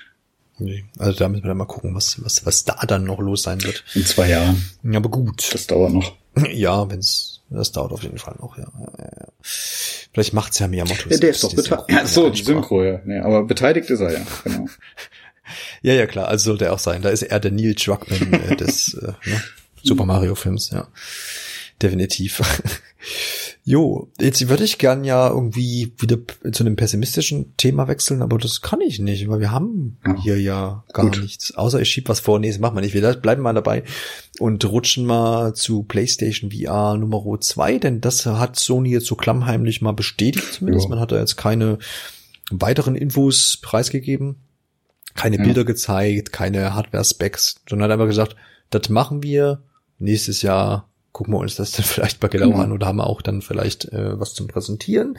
Was sicherlich viele beruhigt hat, weil ich glaube, keiner äh, hätte es jetzt so cool gefunden, wenn Sony gesagt hat, nee, das mit dem VR, das ist alles Mist, das lassen wir jetzt mal sein. Ähm, von daher auf jeden Fall eigentlich eine positive Nachricht und äh, gibt ja auch äh, viele Aspekte, die dafür sprechen. Äh, ne? Man kann ja zum Beispiel das PS4 VR-Headset ähm, kann man ja also eine PlayStation 5 quasi benutzen, aber eben auch nur in der Abwärtskompatibilität, wenn mhm. ich das richtig verstehe. Also es gibt keine, keine, keine, keine Verbesserungen da irgendwie jetzt nur, weil man eine PlayStation 5 hat, sondern es ist um wie numm, ob du das jetzt auf der PS4 oder PS5 benutzt. Du hast nur die um, ähm, PS, also es gibt schon einzelne Spiele, die auch dann von der PS5 Power profitieren, aber die müssen halt auch angepasst werden. Ja, genau. Also, Auflösung. So aber bisschen, ne? ich nehme da, nehme da heraus, dass man dieses Thema auf jeden Fall nicht fallen lässt und dass man da weiter irgendwie äh, noch äh, investiert. Und das finde ich äh, eine gute Sache, definitiv. Gerade wenn man jetzt auf die anderen Headsets, die erhältlich sind, so ein bisschen beblickt, was ja auch letztendlich eine Konkurrenz irgendwo ist und die ja da auch schon ein bisschen weiter sind. Aber auch bin gespannt, ob es dann das nochmal Richtung Massenmarkt das nochmal ein bisschen drückt. Ähm, bleibt spannend auf jeden Fall, ja. Also ich, ich habe so ein bisschen als tatsächlich auch strategische Ankündigung jetzt wahrgenommen. Ähm, aus mehreren Gründen. Zum einen, klar, es gab jetzt so, weil, weil Sony im Vorfeld vor der PlayStation 5 Ankündigung das Thema VR komplett ausgeblendet hat, die ja, die, die Spekulation, dass sie da den Markt halt fallen lassen wollen, ne? weil, weil VR eben dann doch nicht, wie man es im Vorfeld ähm, gesagt oder, an, oder gehofft hat, eben doch nicht das Massenmedium geworden ist, ne? was man sich vielleicht auch irgendwo da zu dem Zeitpunkt vom Hype her irgendwie erhofft hatte. Ähm, Andererseits gab es zwischendurch immer wieder Patente, die so aufgetaucht sind und darauf hingedeutet haben. Die anderen Hersteller liefern die ganze Zeit auch neue Headsets nach. Also so ist es nicht. Der Markt existiert schon noch irgendwie. Ist halt doch ein bisschen nischiger, als man das sich mal vielleicht erhofft hat. Aber es, das äh, sagen sie in der Ankündigung auch, dass schon einige Studios daran arbeiten, äh, auch Titel dafür vorzubereiten für nächstes Jahr, wenn sie dann angekündigt wird. Und ähm, ich glaube, es geht darum, dass auch man äh, damit anderen Entwicklern, mit denen man vielleicht nicht so in Kontakt steht, signalisiert, hey, wir bleiben dabei, wenn ihr jetzt gerade ein Spiel plant, dann berücksichtigt uns doch da schon mal so in eurem Hinterkopf. Und zum anderen Leute, die vielleicht gerade mit dem Gedanken spielen, sich ein neues Headset irgendwie zu kaufen, mit, mit großer Anschaffung für ihren PC und so weiter, dass die dann vielleicht noch mal abwarten, okay, ich habe hier auch die PS5 stehen, vielleicht warte ich dann einfach mal nächstes Jahr ab, was Sony noch macht.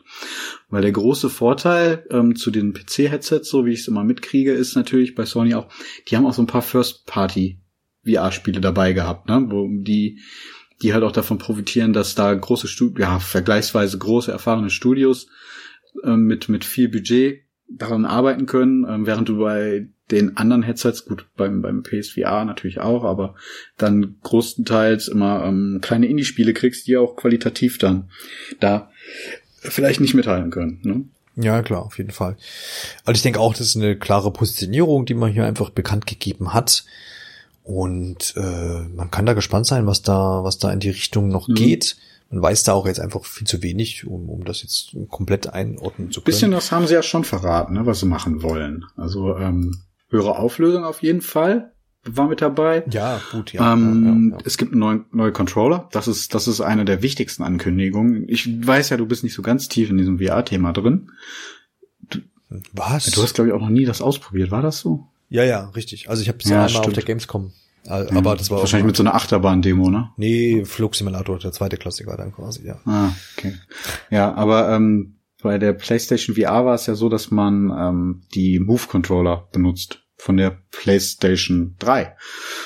Und ähm, das ist das ist natürlich total überholt. Also es ähm, das funktioniert zwar überraschend gut auch alles, aber das hat definitiv Nachteile, was halt bei anderen Herstellern jetzt schon besser funktioniert. Ähm, aber das größte Manko an den Controllern ist, die haben keinen Analogstick. Heißt, du kannst dich in den Spielen eigentlich nie irgendwie frei bewegen, sondern es wird immer so eine Teleportmechanik benutzt. Oder aber du spielst halt mit dem DualShock Controller, was dann, oder ja, jetzt DualSense halt in Zukunft, was dann den Nachteil hat, dass du natürlich im Raum da nicht mehr so frei interagieren kannst, weil du deine Hände nicht nutzen kannst. Ähm, ja, und dann, da möchte man jetzt neue Controller liefern, die dann vermutlich auch da ähm, Analogsticks haben, eigene. Ähm, aber auch ähm, andere Techniken des DualSense irgendwie eingebaut haben werden. Also ich könnte mir beispielsweise adaptive Träger oder sowas natürlich dann auch wieder vorstellen und die Vibration und so, das sind natürlich dann nochmal Punkte, die dann auch mehr Immersion mitbringen. Ähm, was mich ein bisschen überrascht hat, dass sie wohl daran festhalten, dass das Headset noch am Kabel ist. Da hatte ich gehofft, dass die jetzt weit genug sind, das Kabel loszumachen. Das finde ich mhm. ein bisschen schade. Mhm. Es ist aber wohl nur noch ein Kabel. Und ähm, ich hoffe, dass sie auch diese Prozessor-Unit, die man bei der PS4 jetzt noch dabei hat, ähm, dass man die auch nicht mehr brauchen wird. Also das ist ja schon wirklich ein absoluter Kabelsalat, den du hast, wenn du die PlayStation VR angeschlossen hast. Du schleifst ja die PlayStation dann durch diese Prozessor-Unit durch und dann geht die erst in den Fernseher. Ja, das ist und hast musst die Prozessor-Unit auch nochmal an den Strom anschließen. Es geht dann da auch nicht über USB. Ähm, wenn das wegfällt, ist das natürlich schon eine Verbesserung. Aber kabellos wäre natürlich nochmal eine Nummer besser gewesen. Jo, das auf jeden Fall. Äh, wie gesagt, ich habe, glaube ich, alles dazu gesagt. Ich freue mich, dass das einfach fortgesetzt wird und dass das ja auch von Sony nicht liegen gelassen wird, weil es ist, glaube ich, schon ein ganz wichtiger Faktor, ob äh, Sony als einziger Konsolenhersteller ja jetzt in dem Fall mhm. Da das irgendwie noch weiter durchzieht und dann ähm, einfach da auch die Innovation vielleicht vorantreibt äh, was ja auch nicht selbstverständlich ist, ne? Gerade jetzt. Ja, ja, Im Konsolenmarkt haben sie ja auch ein Monopol, ne? Das, das genau, kann man sich ja vielleicht auch nicht wegnehmen lassen. Sollte man ja. dann vielleicht äh, genau beibehalten. Also so ist es. Es gibt ja noch Gerüchte, dass Apple mit einsteigen möchte in den Markt, mhm. aber wohl mit so einem High-End-Headset, was auch keinen Konsumentenpreis mehr hat. Ja, ja, genau. 3000 Dollar oder so. Ja. ja, ist die Frage, ob da, wollen sie vielleicht dann ja auch andere Märkte bedienen, ob das dann Medizin mhm. ist oder ja. Wissenschaft irgendwie halt in dem Bereich, ne? Oder jo. Vergnügungspark. Phantasialand, da gibt's doch eine Achterbahn. Richtig, ähm, Vergnügungspark, die nicht, die, nicht, die nicht öffnen können, genau. Ja. Hm. Ja, Richtig. Da war die traurige. Da, äh, genau, da ist der traurige Note der Nachricht. End, ja. Endlich, da ist es, da ist es doch wieder. Dann gehen wir doch mal zu Electronic Arts, die in diesem Monat irgendwie äh, häufig äh, auf den Plan getreten sind, sei es durch die Ankündigung eines ähm, Volleyballspiels, was ich auch in dieser Episode wieder, wieder äh, erwähnen kann, zuletzt schon in State of Play und Nintendo Direct. Also hört da rein, was treibt wohl EA mit Volley, äh, mit Volleyball, sage ich. Völkerball, ja noch besser. Ne? Du hast dich schon gewundert, was ist da los? Ja, ich, ich lasse dich einfach weiter. Ja, ja, lass mich, lass mich nur reden ja. hier. Alle lachen und ich stehe hier im Regen. Ja, aber abseits dieser großartigen Ankündigung hat äh, EA noch ähm, ja, einen Mobile-Entwickler namens Glue, GLU, gekauft. Außerdem ist der Codemasters Deal mal endlich durch. Das heißt, die Rennspielschmiede aus Großbritannien gehört jetzt auch zu EA. Das heißt, Spiele wie Dirt zum Beispiel. Dirt. Dirt ähm, Dirt. Dirt. Sind jetzt unter dem Hause EA. Es ist richtig Dirt des Codemasters, ne? Nicht, dass ich jetzt nochmal Schluss erzähle. Es ist aber auch schon spät. Ja. Ja, ja, schon, ne? Recherchieren, Herr, Herr, Herr Stein, recherchieren Sie das doch bitte nochmal. Ja, ähm, ist richtig. Absolut. Ne? Da, da hat mich doch mein, mein Videospielwissen nicht äh, verlassen. Wir beide sind nicht so die richtigen Rennspielfans, ne? Nee, deswegen sage ich ja jetzt auch gleich, dass, in, also, ne, ich mache jetzt mal die ganze Riege mit EA hier fertig. Die haben außerdem noch beschlossen, dass Anthem aus dem Hause BioWare eingestampft wird. Also es wird mhm. nicht weiter mit Updates versorgt und bleibt noch erhalten, solange die Server da noch glühen. Und äh, Dragon Age hat man sich, also Dragon Age 4, was ja schon eine Weile auch angekündigt ist, hat man sich jetzt wohl festgelegt, dass man das zu einem reinen Singleplayer-Spiel machen wollen würde und dabei bleibt, womit sich der Kreis auch zur Anthem-Einstellung dann schließt. Und man vielleicht hier auf einem ja, Weg, äh, subjektiv gesehen auf dem Weg der Besserung ist, aber objektiv gesehen auf einem, auf einem Weg des Wandels hier vielleicht nochmal mhm. ist und jetzt äh, wieder in eine andere Richtung, in eine andere Kerbe vielleicht einschlägt, was sich ja vielleicht auch auf viele andere Publisher-Entwickler dann äh, abbildet. Man wird, das wird spannend sein, jetzt das zu beobachten. Ähm, abseits von dieser Clue-Mobile-Sache, das würde ich jetzt gerne ein bisschen außer Acht lassen. Das ist, äh, weil es auch ein Bereich ist im Mobile und dergleichen, wo ich mich echt gar nicht so gut auf auskenne. Ich, ich habe gelesen, nicht. dass die, dass die, dass, dass das durchaus Sinn macht, dieser Kauf. Äh, ne? Man darf die Bereiche wie Sims Mobile und sowas gar nicht außer Acht lachen, lassen. Und man erweitert sich da schlussendlich jetzt auch ein bisschen und erschließt damit dann auch neue mhm. ähm, Zielgruppen. Wer da mal ein bisschen äh, vertiefter reingehen will, empfehle ich äh, die äh, Kollegen von gamesindustry.bits. Die haben dann einen schönen Artikel, warum sich das auf jeden Fall lohnt und was da, was da Sinn macht. Aber diese Dragon Age Singleplayer Sache und Endfam wird eingestellt. Das ist so der Punkt, wo der mich dann doch ein bisschen interessiert oder wo ich sage, da kann man mal so ein bisschen drüber sprechen, weil man hat ja aus, aus Anthem, und da haben ja, gab es auch vor, vor vielen Monaten eine Episode von uns dazu, wo es so ein bisschen um BioWare ging und die ganze Entwicklungsgeschichte wurde ja da von Jason Schreier gut dargelegt und aus seiner Sicht zumindest dargestellt, dass das alles nicht optimal lief und dass da viele Sachen schiefgegangen sind und wo auch EA mhm. sicherlich Fehler begangen äh, hat. Und das, das ganze Projekt hat sich letztendlich auch seit der Ankündigung mit großen Tamtam -Tam und, und Hype und alles einfach wahrscheinlich auch jetzt nicht gelohnt, sonst würde man es ja jetzt nicht einstellen. Ähm, könnte man die Frage aufwerfen, ist dieses Games as Service Ding vielleicht auch langsam dann jetzt mal ausgelutscht, in vor allem in diesem, in dieser Größenordnung, ja, also das ist ja auch Geld reingeflossen erstmal. Es ist ja schon ein umfangreiches Spiel, ein, ein, ein, ein, ein, ein, ein, ein Spiel mit Riesenbudget einfach, hm. Und ähm, dass man da jetzt auch wirtschaftlich gesehen einfach sagt, naja, okay, ein Dragon Age 4, da hatte man ja auch schon oft, ne, da ist ja wirklich nicht viel bekannt, so nahezu gar nichts. Da war ja auch noch gar nicht so richtig klar, was wird denn das? Wird es vielleicht auch dann so, so, so, so ähm, hat das dann vielleicht auch diese Serviceanteile irgendwie, werden da Lootboxen mitverkauft und dergleichen? Aber das klingt ja jetzt dann doch äh, ziemlich anders und das soll auch mit reinspielen, dass zum Beispiel sich Jedi Fallen Order, glaub, äh, ja. elf Millionen Mal äh, verkauft hat. Wenn das jetzt die richtige Zahl ist, auf jeden Fall sehr erfolgreich gewesen ist und das ist halt ein reines Singleplayer-Spiel und das ist äh, sehr erfolgreich. Ich spiele es auch aktuell, komme ich dann gleich noch zu.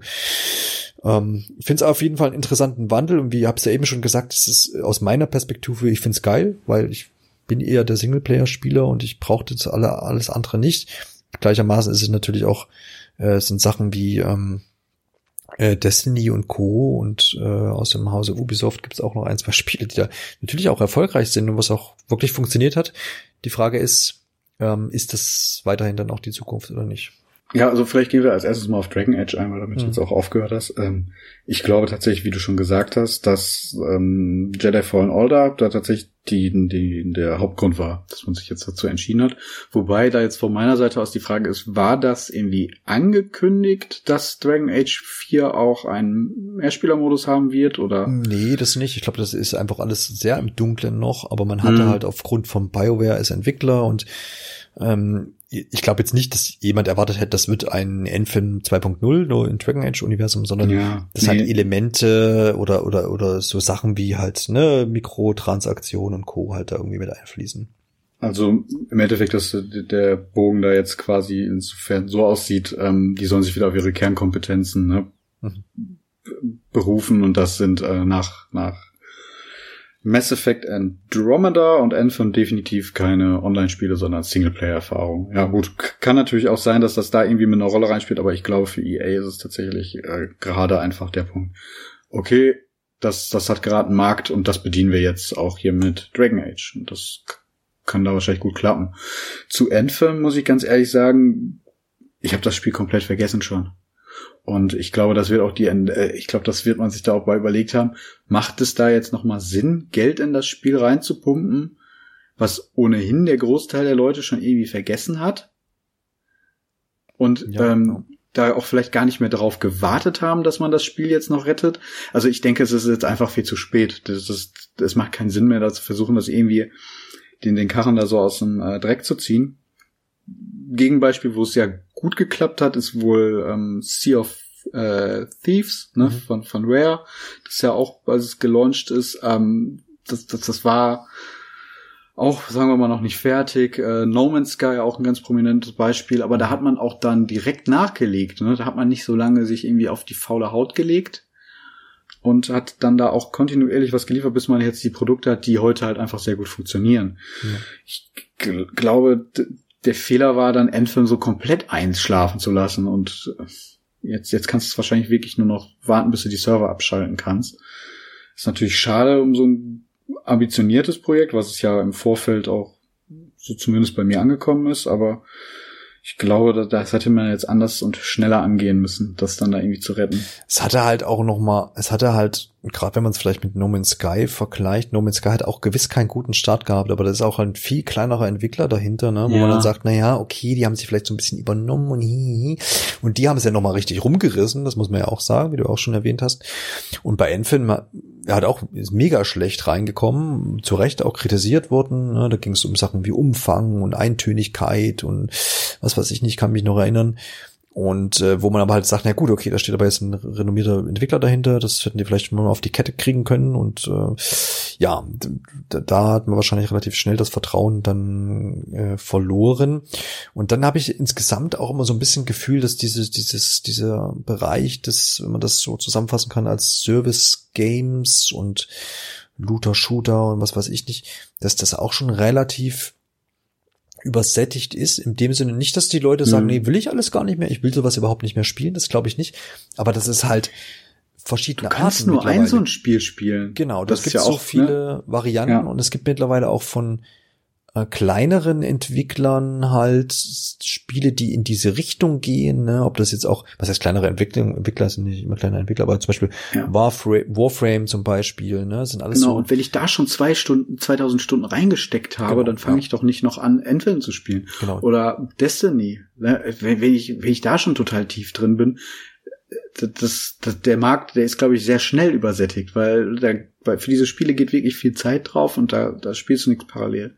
Und der einzige Weg ist wirklich, ne, du musst da deine, dein, dein, dein, dein, ja, äh, so BWL spricht, dein ähm, USP finden, dein, dein, dein genau, Unique, ja, ja, Unique Select Point. Oder, ähm, oder aber halt einfach alles besser machen als die anderen, was natürlich dann auch äh, sehr, sehr leicht gesagt ist, aber praktisch ja unmöglich, weil alle anderen äh, schon dann ein Standbein haben und äh, dann natürlich auch reagieren und nachliefern können. Ja, ich finde das ist also auch eine sehr, sehr dynamische Sache irgendwie. Man hat es ja auch in, letzter, in den letzten Jahren immer wieder gemerkt, dass da auch immer Spiele wie aus dem Nichts aufpoppen, die so in diese Richtung zielen, die, die gerade über Steam, die dann auch gar nicht groß fertig sind, so, aber die irgendwie so ein unique Ding haben, wo auf immer sich aus welchen auch Gründen auch immer, ich glaube, das, das ist Twitch. Ja, ja, genau, wo sich so ein Ding mhm. entwickelt, so ein Selbstläufer, hey, das spielen jetzt irgendwie da schon ein paar tausend Menschen, die finden es alle geil und der und der streamt das jetzt und auf Grundlage dessen gehen manchmal Spiele halt dann durch die Decke und dann heißt ja, okay, das ist zwar auch noch nicht so richtig fertig, aber alle finden es geil so ungefähr und da wird jetzt dies und jenes noch rein entwickelt mhm. und wenn das mal fertig ist, wird es cool so ungefähr. Also es hat so eine ganz eigene Dynamik, wo halt dann vielleicht so ein, so ein Riesenbudget-Titel wie so ein Anthem auch gar nicht dann in dem Sinne mithalten kann, weil es zu undynamisch dann in dem Fall ist vielleicht, weil es halt gleich glaube, so reinhauen will. Ja. Ich, ich glaube, das ist ein wichtiger Punkt, den du da anbringst, ähm, dass da wächst halt auch so eine Community einfach sehr organisch dann an, ne? Also von, von Anfang an, die sind dabei, die haben das Gefühl, okay, wir können die Entwicklung hier beeinflussen.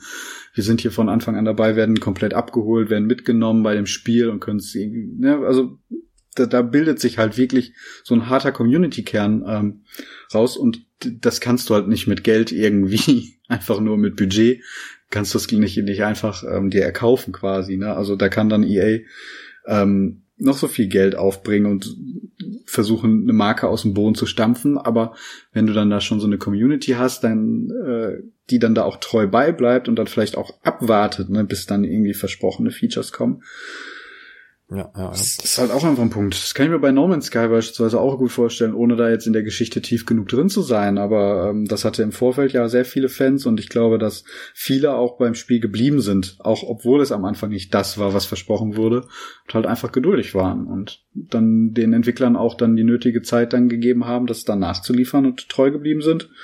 Und das fehlt vielleicht jetzt auch bei Anthem, um dann einfach noch die Zeit dann aufbringen zu können, das weiterzuentwickeln. Ja, ja und da ist, glaube ich, auch das No Man's Sky ja da von Anfang in, äh, an immer so ein Alleinstellungsmerkmal hatte.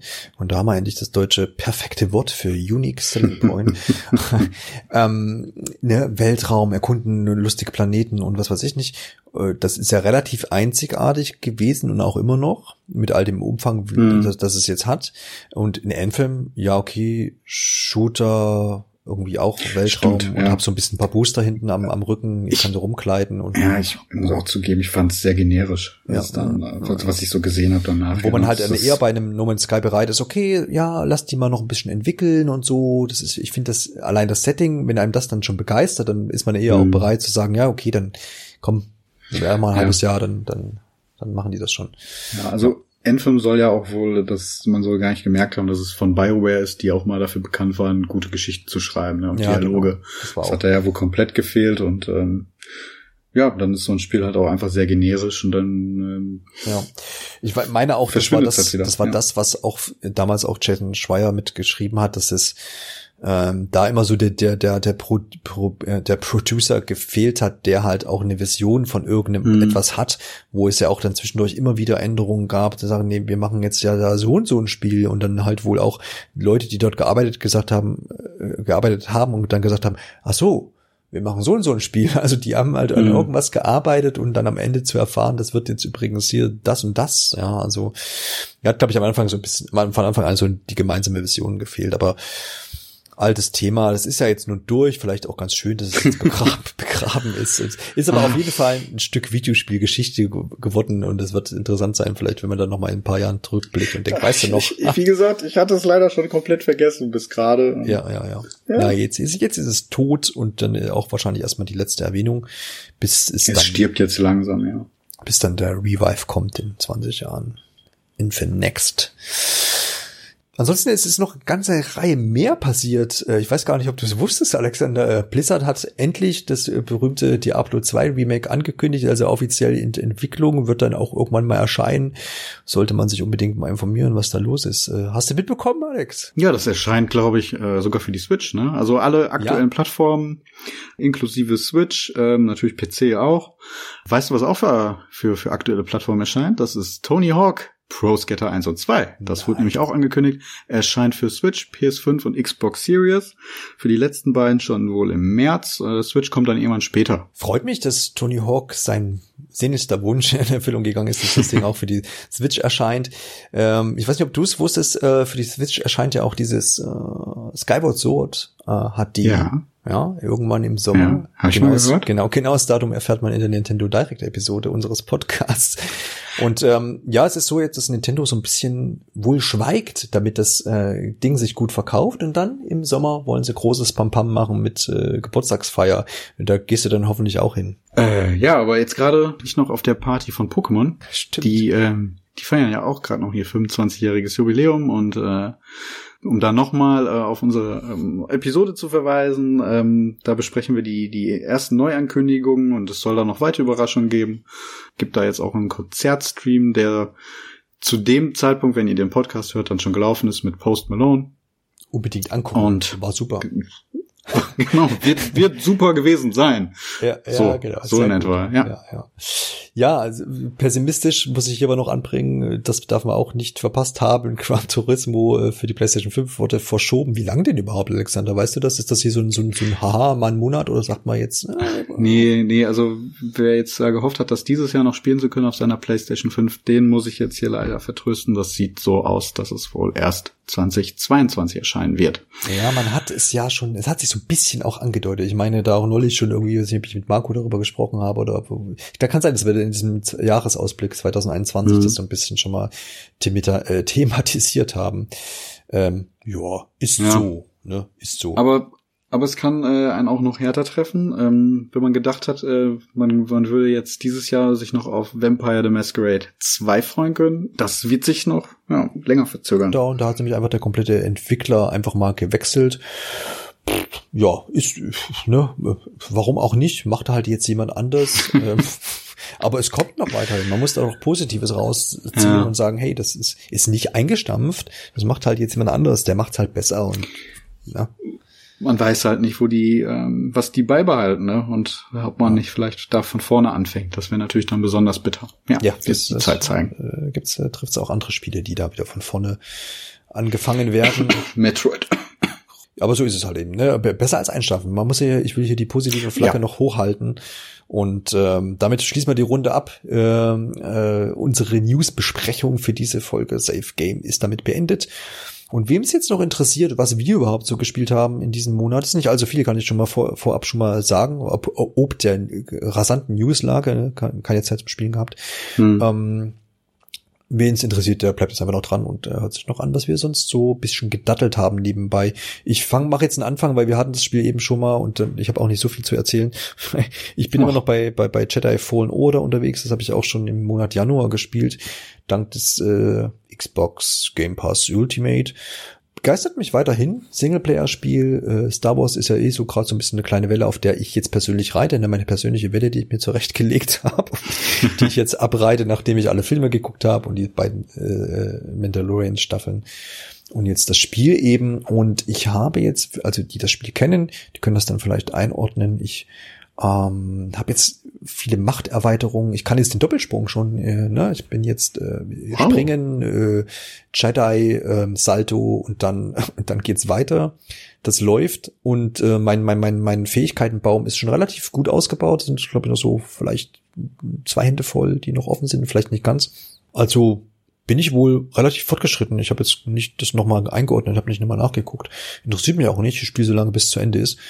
Und habe weiterhin Spaß daran. Ich spiele immer so in ein, zwei Stunden Häppchen abends mal eine Runde und das, äh, das macht mir, macht mir Spaß. Mich fordert so ein bisschen das Kampfsystem heraus, was ja nicht einfach nur so irgendwie, keine Ahnung, AA, B ist und dann passt Mhm. das schon mit dem Lichtschwert, sondern man muss auch ein bisschen parieren, ausweichen, im richtigen Moment vor allem auch parieren und dann dementsprechend auch Macht einsetzen, Machtstoß, Machtmagnet und das Lichtschwert natürlich auch nicht. Ach ja, genau, ich habe das, das doppelte Lichtschwert jetzt, also den, die, die Lanze, die nach zwei Seiten geht. Keine Ahnung, wie man dazu sagt.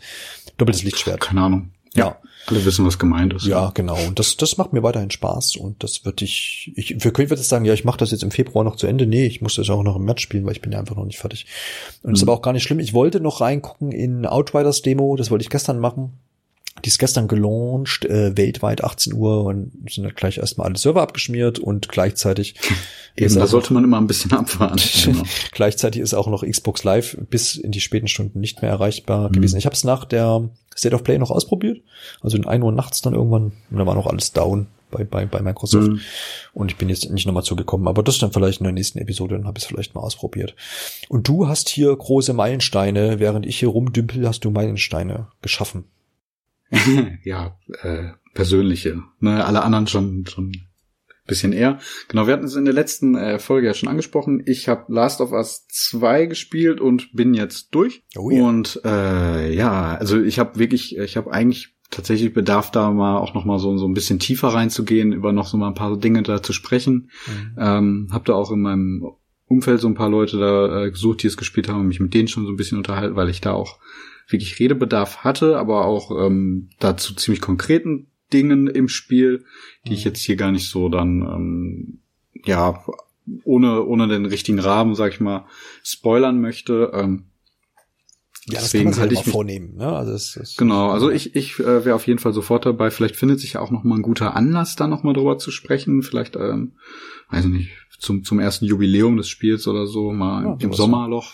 So ja, als ja. Spezialfolge hätte ich auf jeden Fall Lust zu, wäre ich auf jeden Fall sofort dabei. dabei. Weil ich habe auch meinen Redebedarf noch nicht komplett abgedeckt. Also nee, ne? Hab mit Marco also, mal so ein bisschen, aber der hat in seiner Episode mit diesen äh, Kumpanen da von Vorzocker, hat er das Spiel ja besprochen und da hat er sich da schon abgelassen quasi.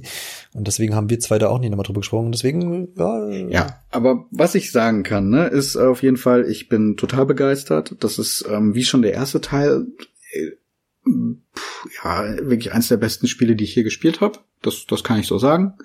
Und äh, auch auf jeden Fall ein Meilenstein einfach, weil es in Sachen Inszenatorik und ähm, ne, auch Grafik und so weiter einfach da definitiv ähm, ja neue neue Maßstäbe gesetzt hat. Das, das kann man, kann man so, glaube ich, festhalten und da können auch, glaube ich, wenig Leute was gegen sagen.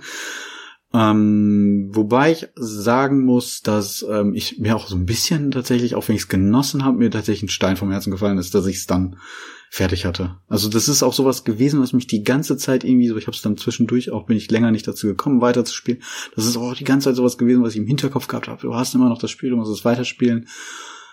Aber andererseits war es dann auch so, ja, aber du weißt, das, das zieht dich dann wieder da so auch so ein bisschen runter.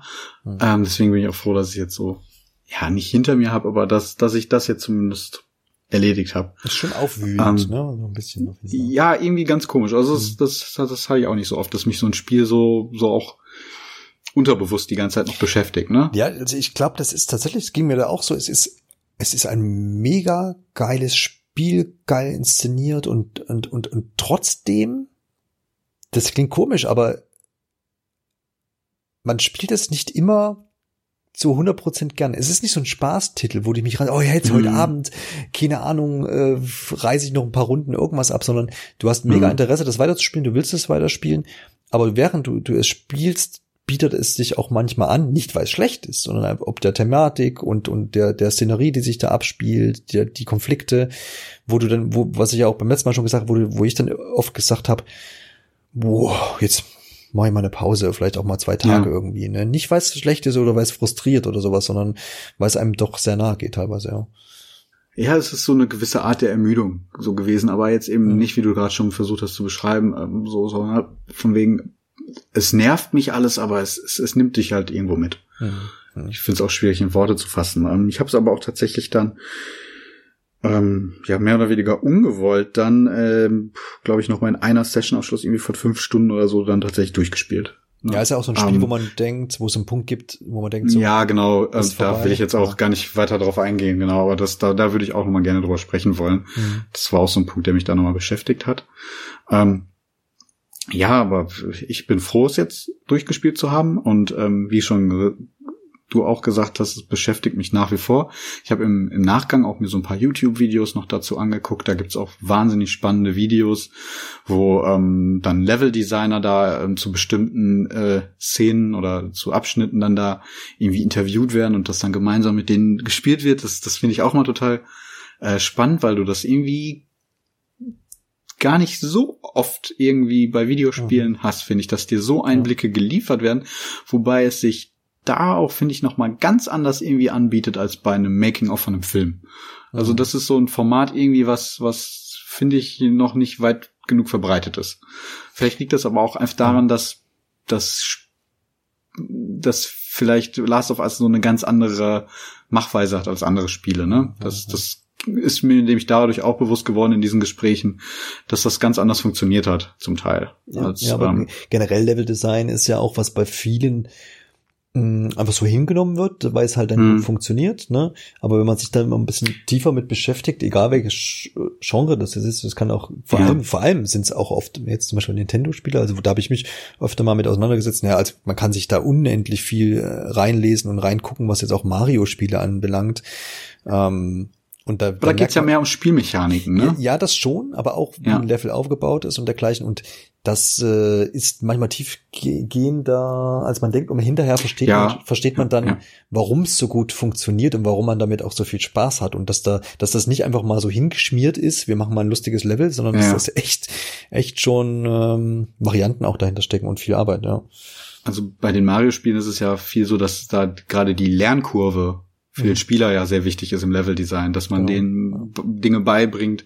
Das, äh, es gibt ganz viele Analysevideos ähm, ja. zum gerade zum ersten Level aus Super Mario Bros. Und das ist ja vom Ablauf, das kennt quasi jeder, der der Mario Kontakt hat, kennt es irgendwie quasi ähm, intuitiv, glaube ich, auswendig, weil es auch immer wieder aufgegriffen wird in, in späteren Mario-Spielen glaube ich, weil es einfach so gut funktioniert, um, um die Mechaniken beizubringen. Also das, die ähneln sich zumindest immer die ersten Levels in den Spielen, unabhängig davon, wann sie erschienen sind. Ja, aber ähm, die Spiele, die werden ja auch, ähm, da, da ist das Leveldesign ja darauf so zentriert, ähm, ne, die Mechaniken beizubringen.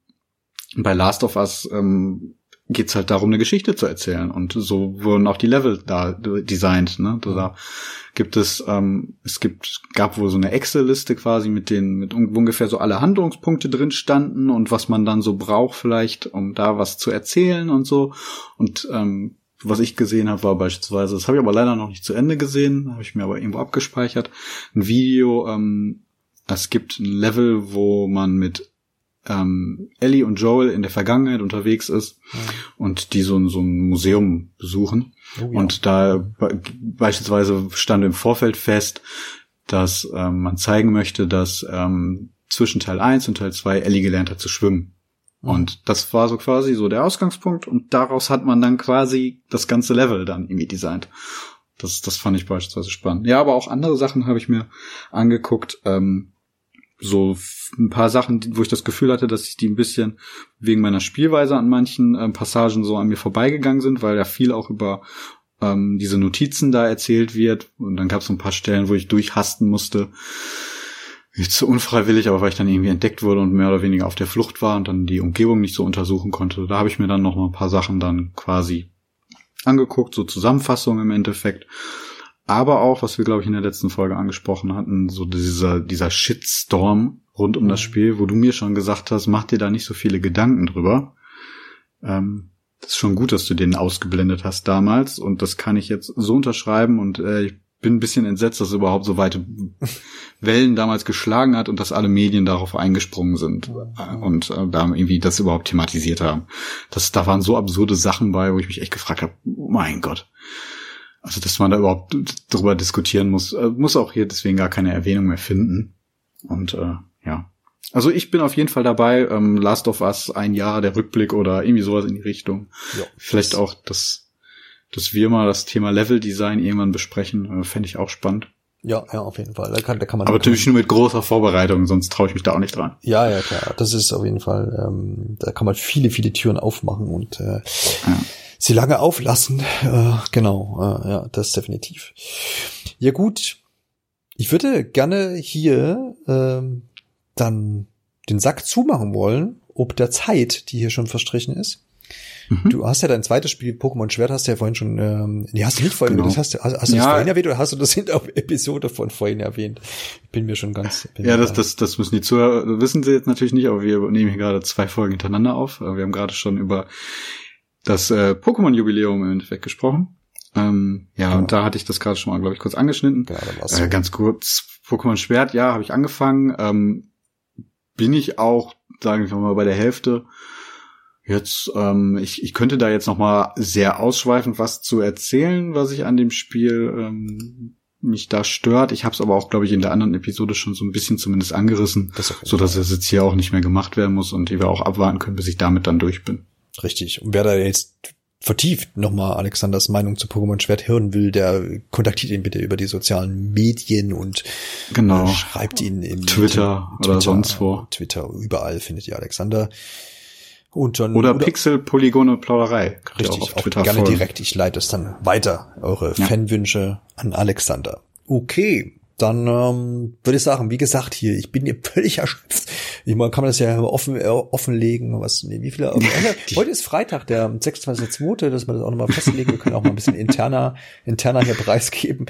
Ich habe heute früh mit, ähm, ich krieg's schon gar nicht mehr richtig zusammen. Ich habe heute, heute früh mit Marco State of Play aufgenommen und dann jetzt vor zwei Stunden äh, Pokémon, 25 Jahre Präsentation mit Alexander. Und jetzt im Anschluss gleich, wie du ja schon erwähnt hast, ähm, wie heißt das Format? Safe Game. Und vorgestern Bravely Default, oder? Genau, ja. Ich bin so ein bisschen ja. Podcast overloaded, aber das macht nichts. Ist, morgen ist Samstag und dann ist Sonntag.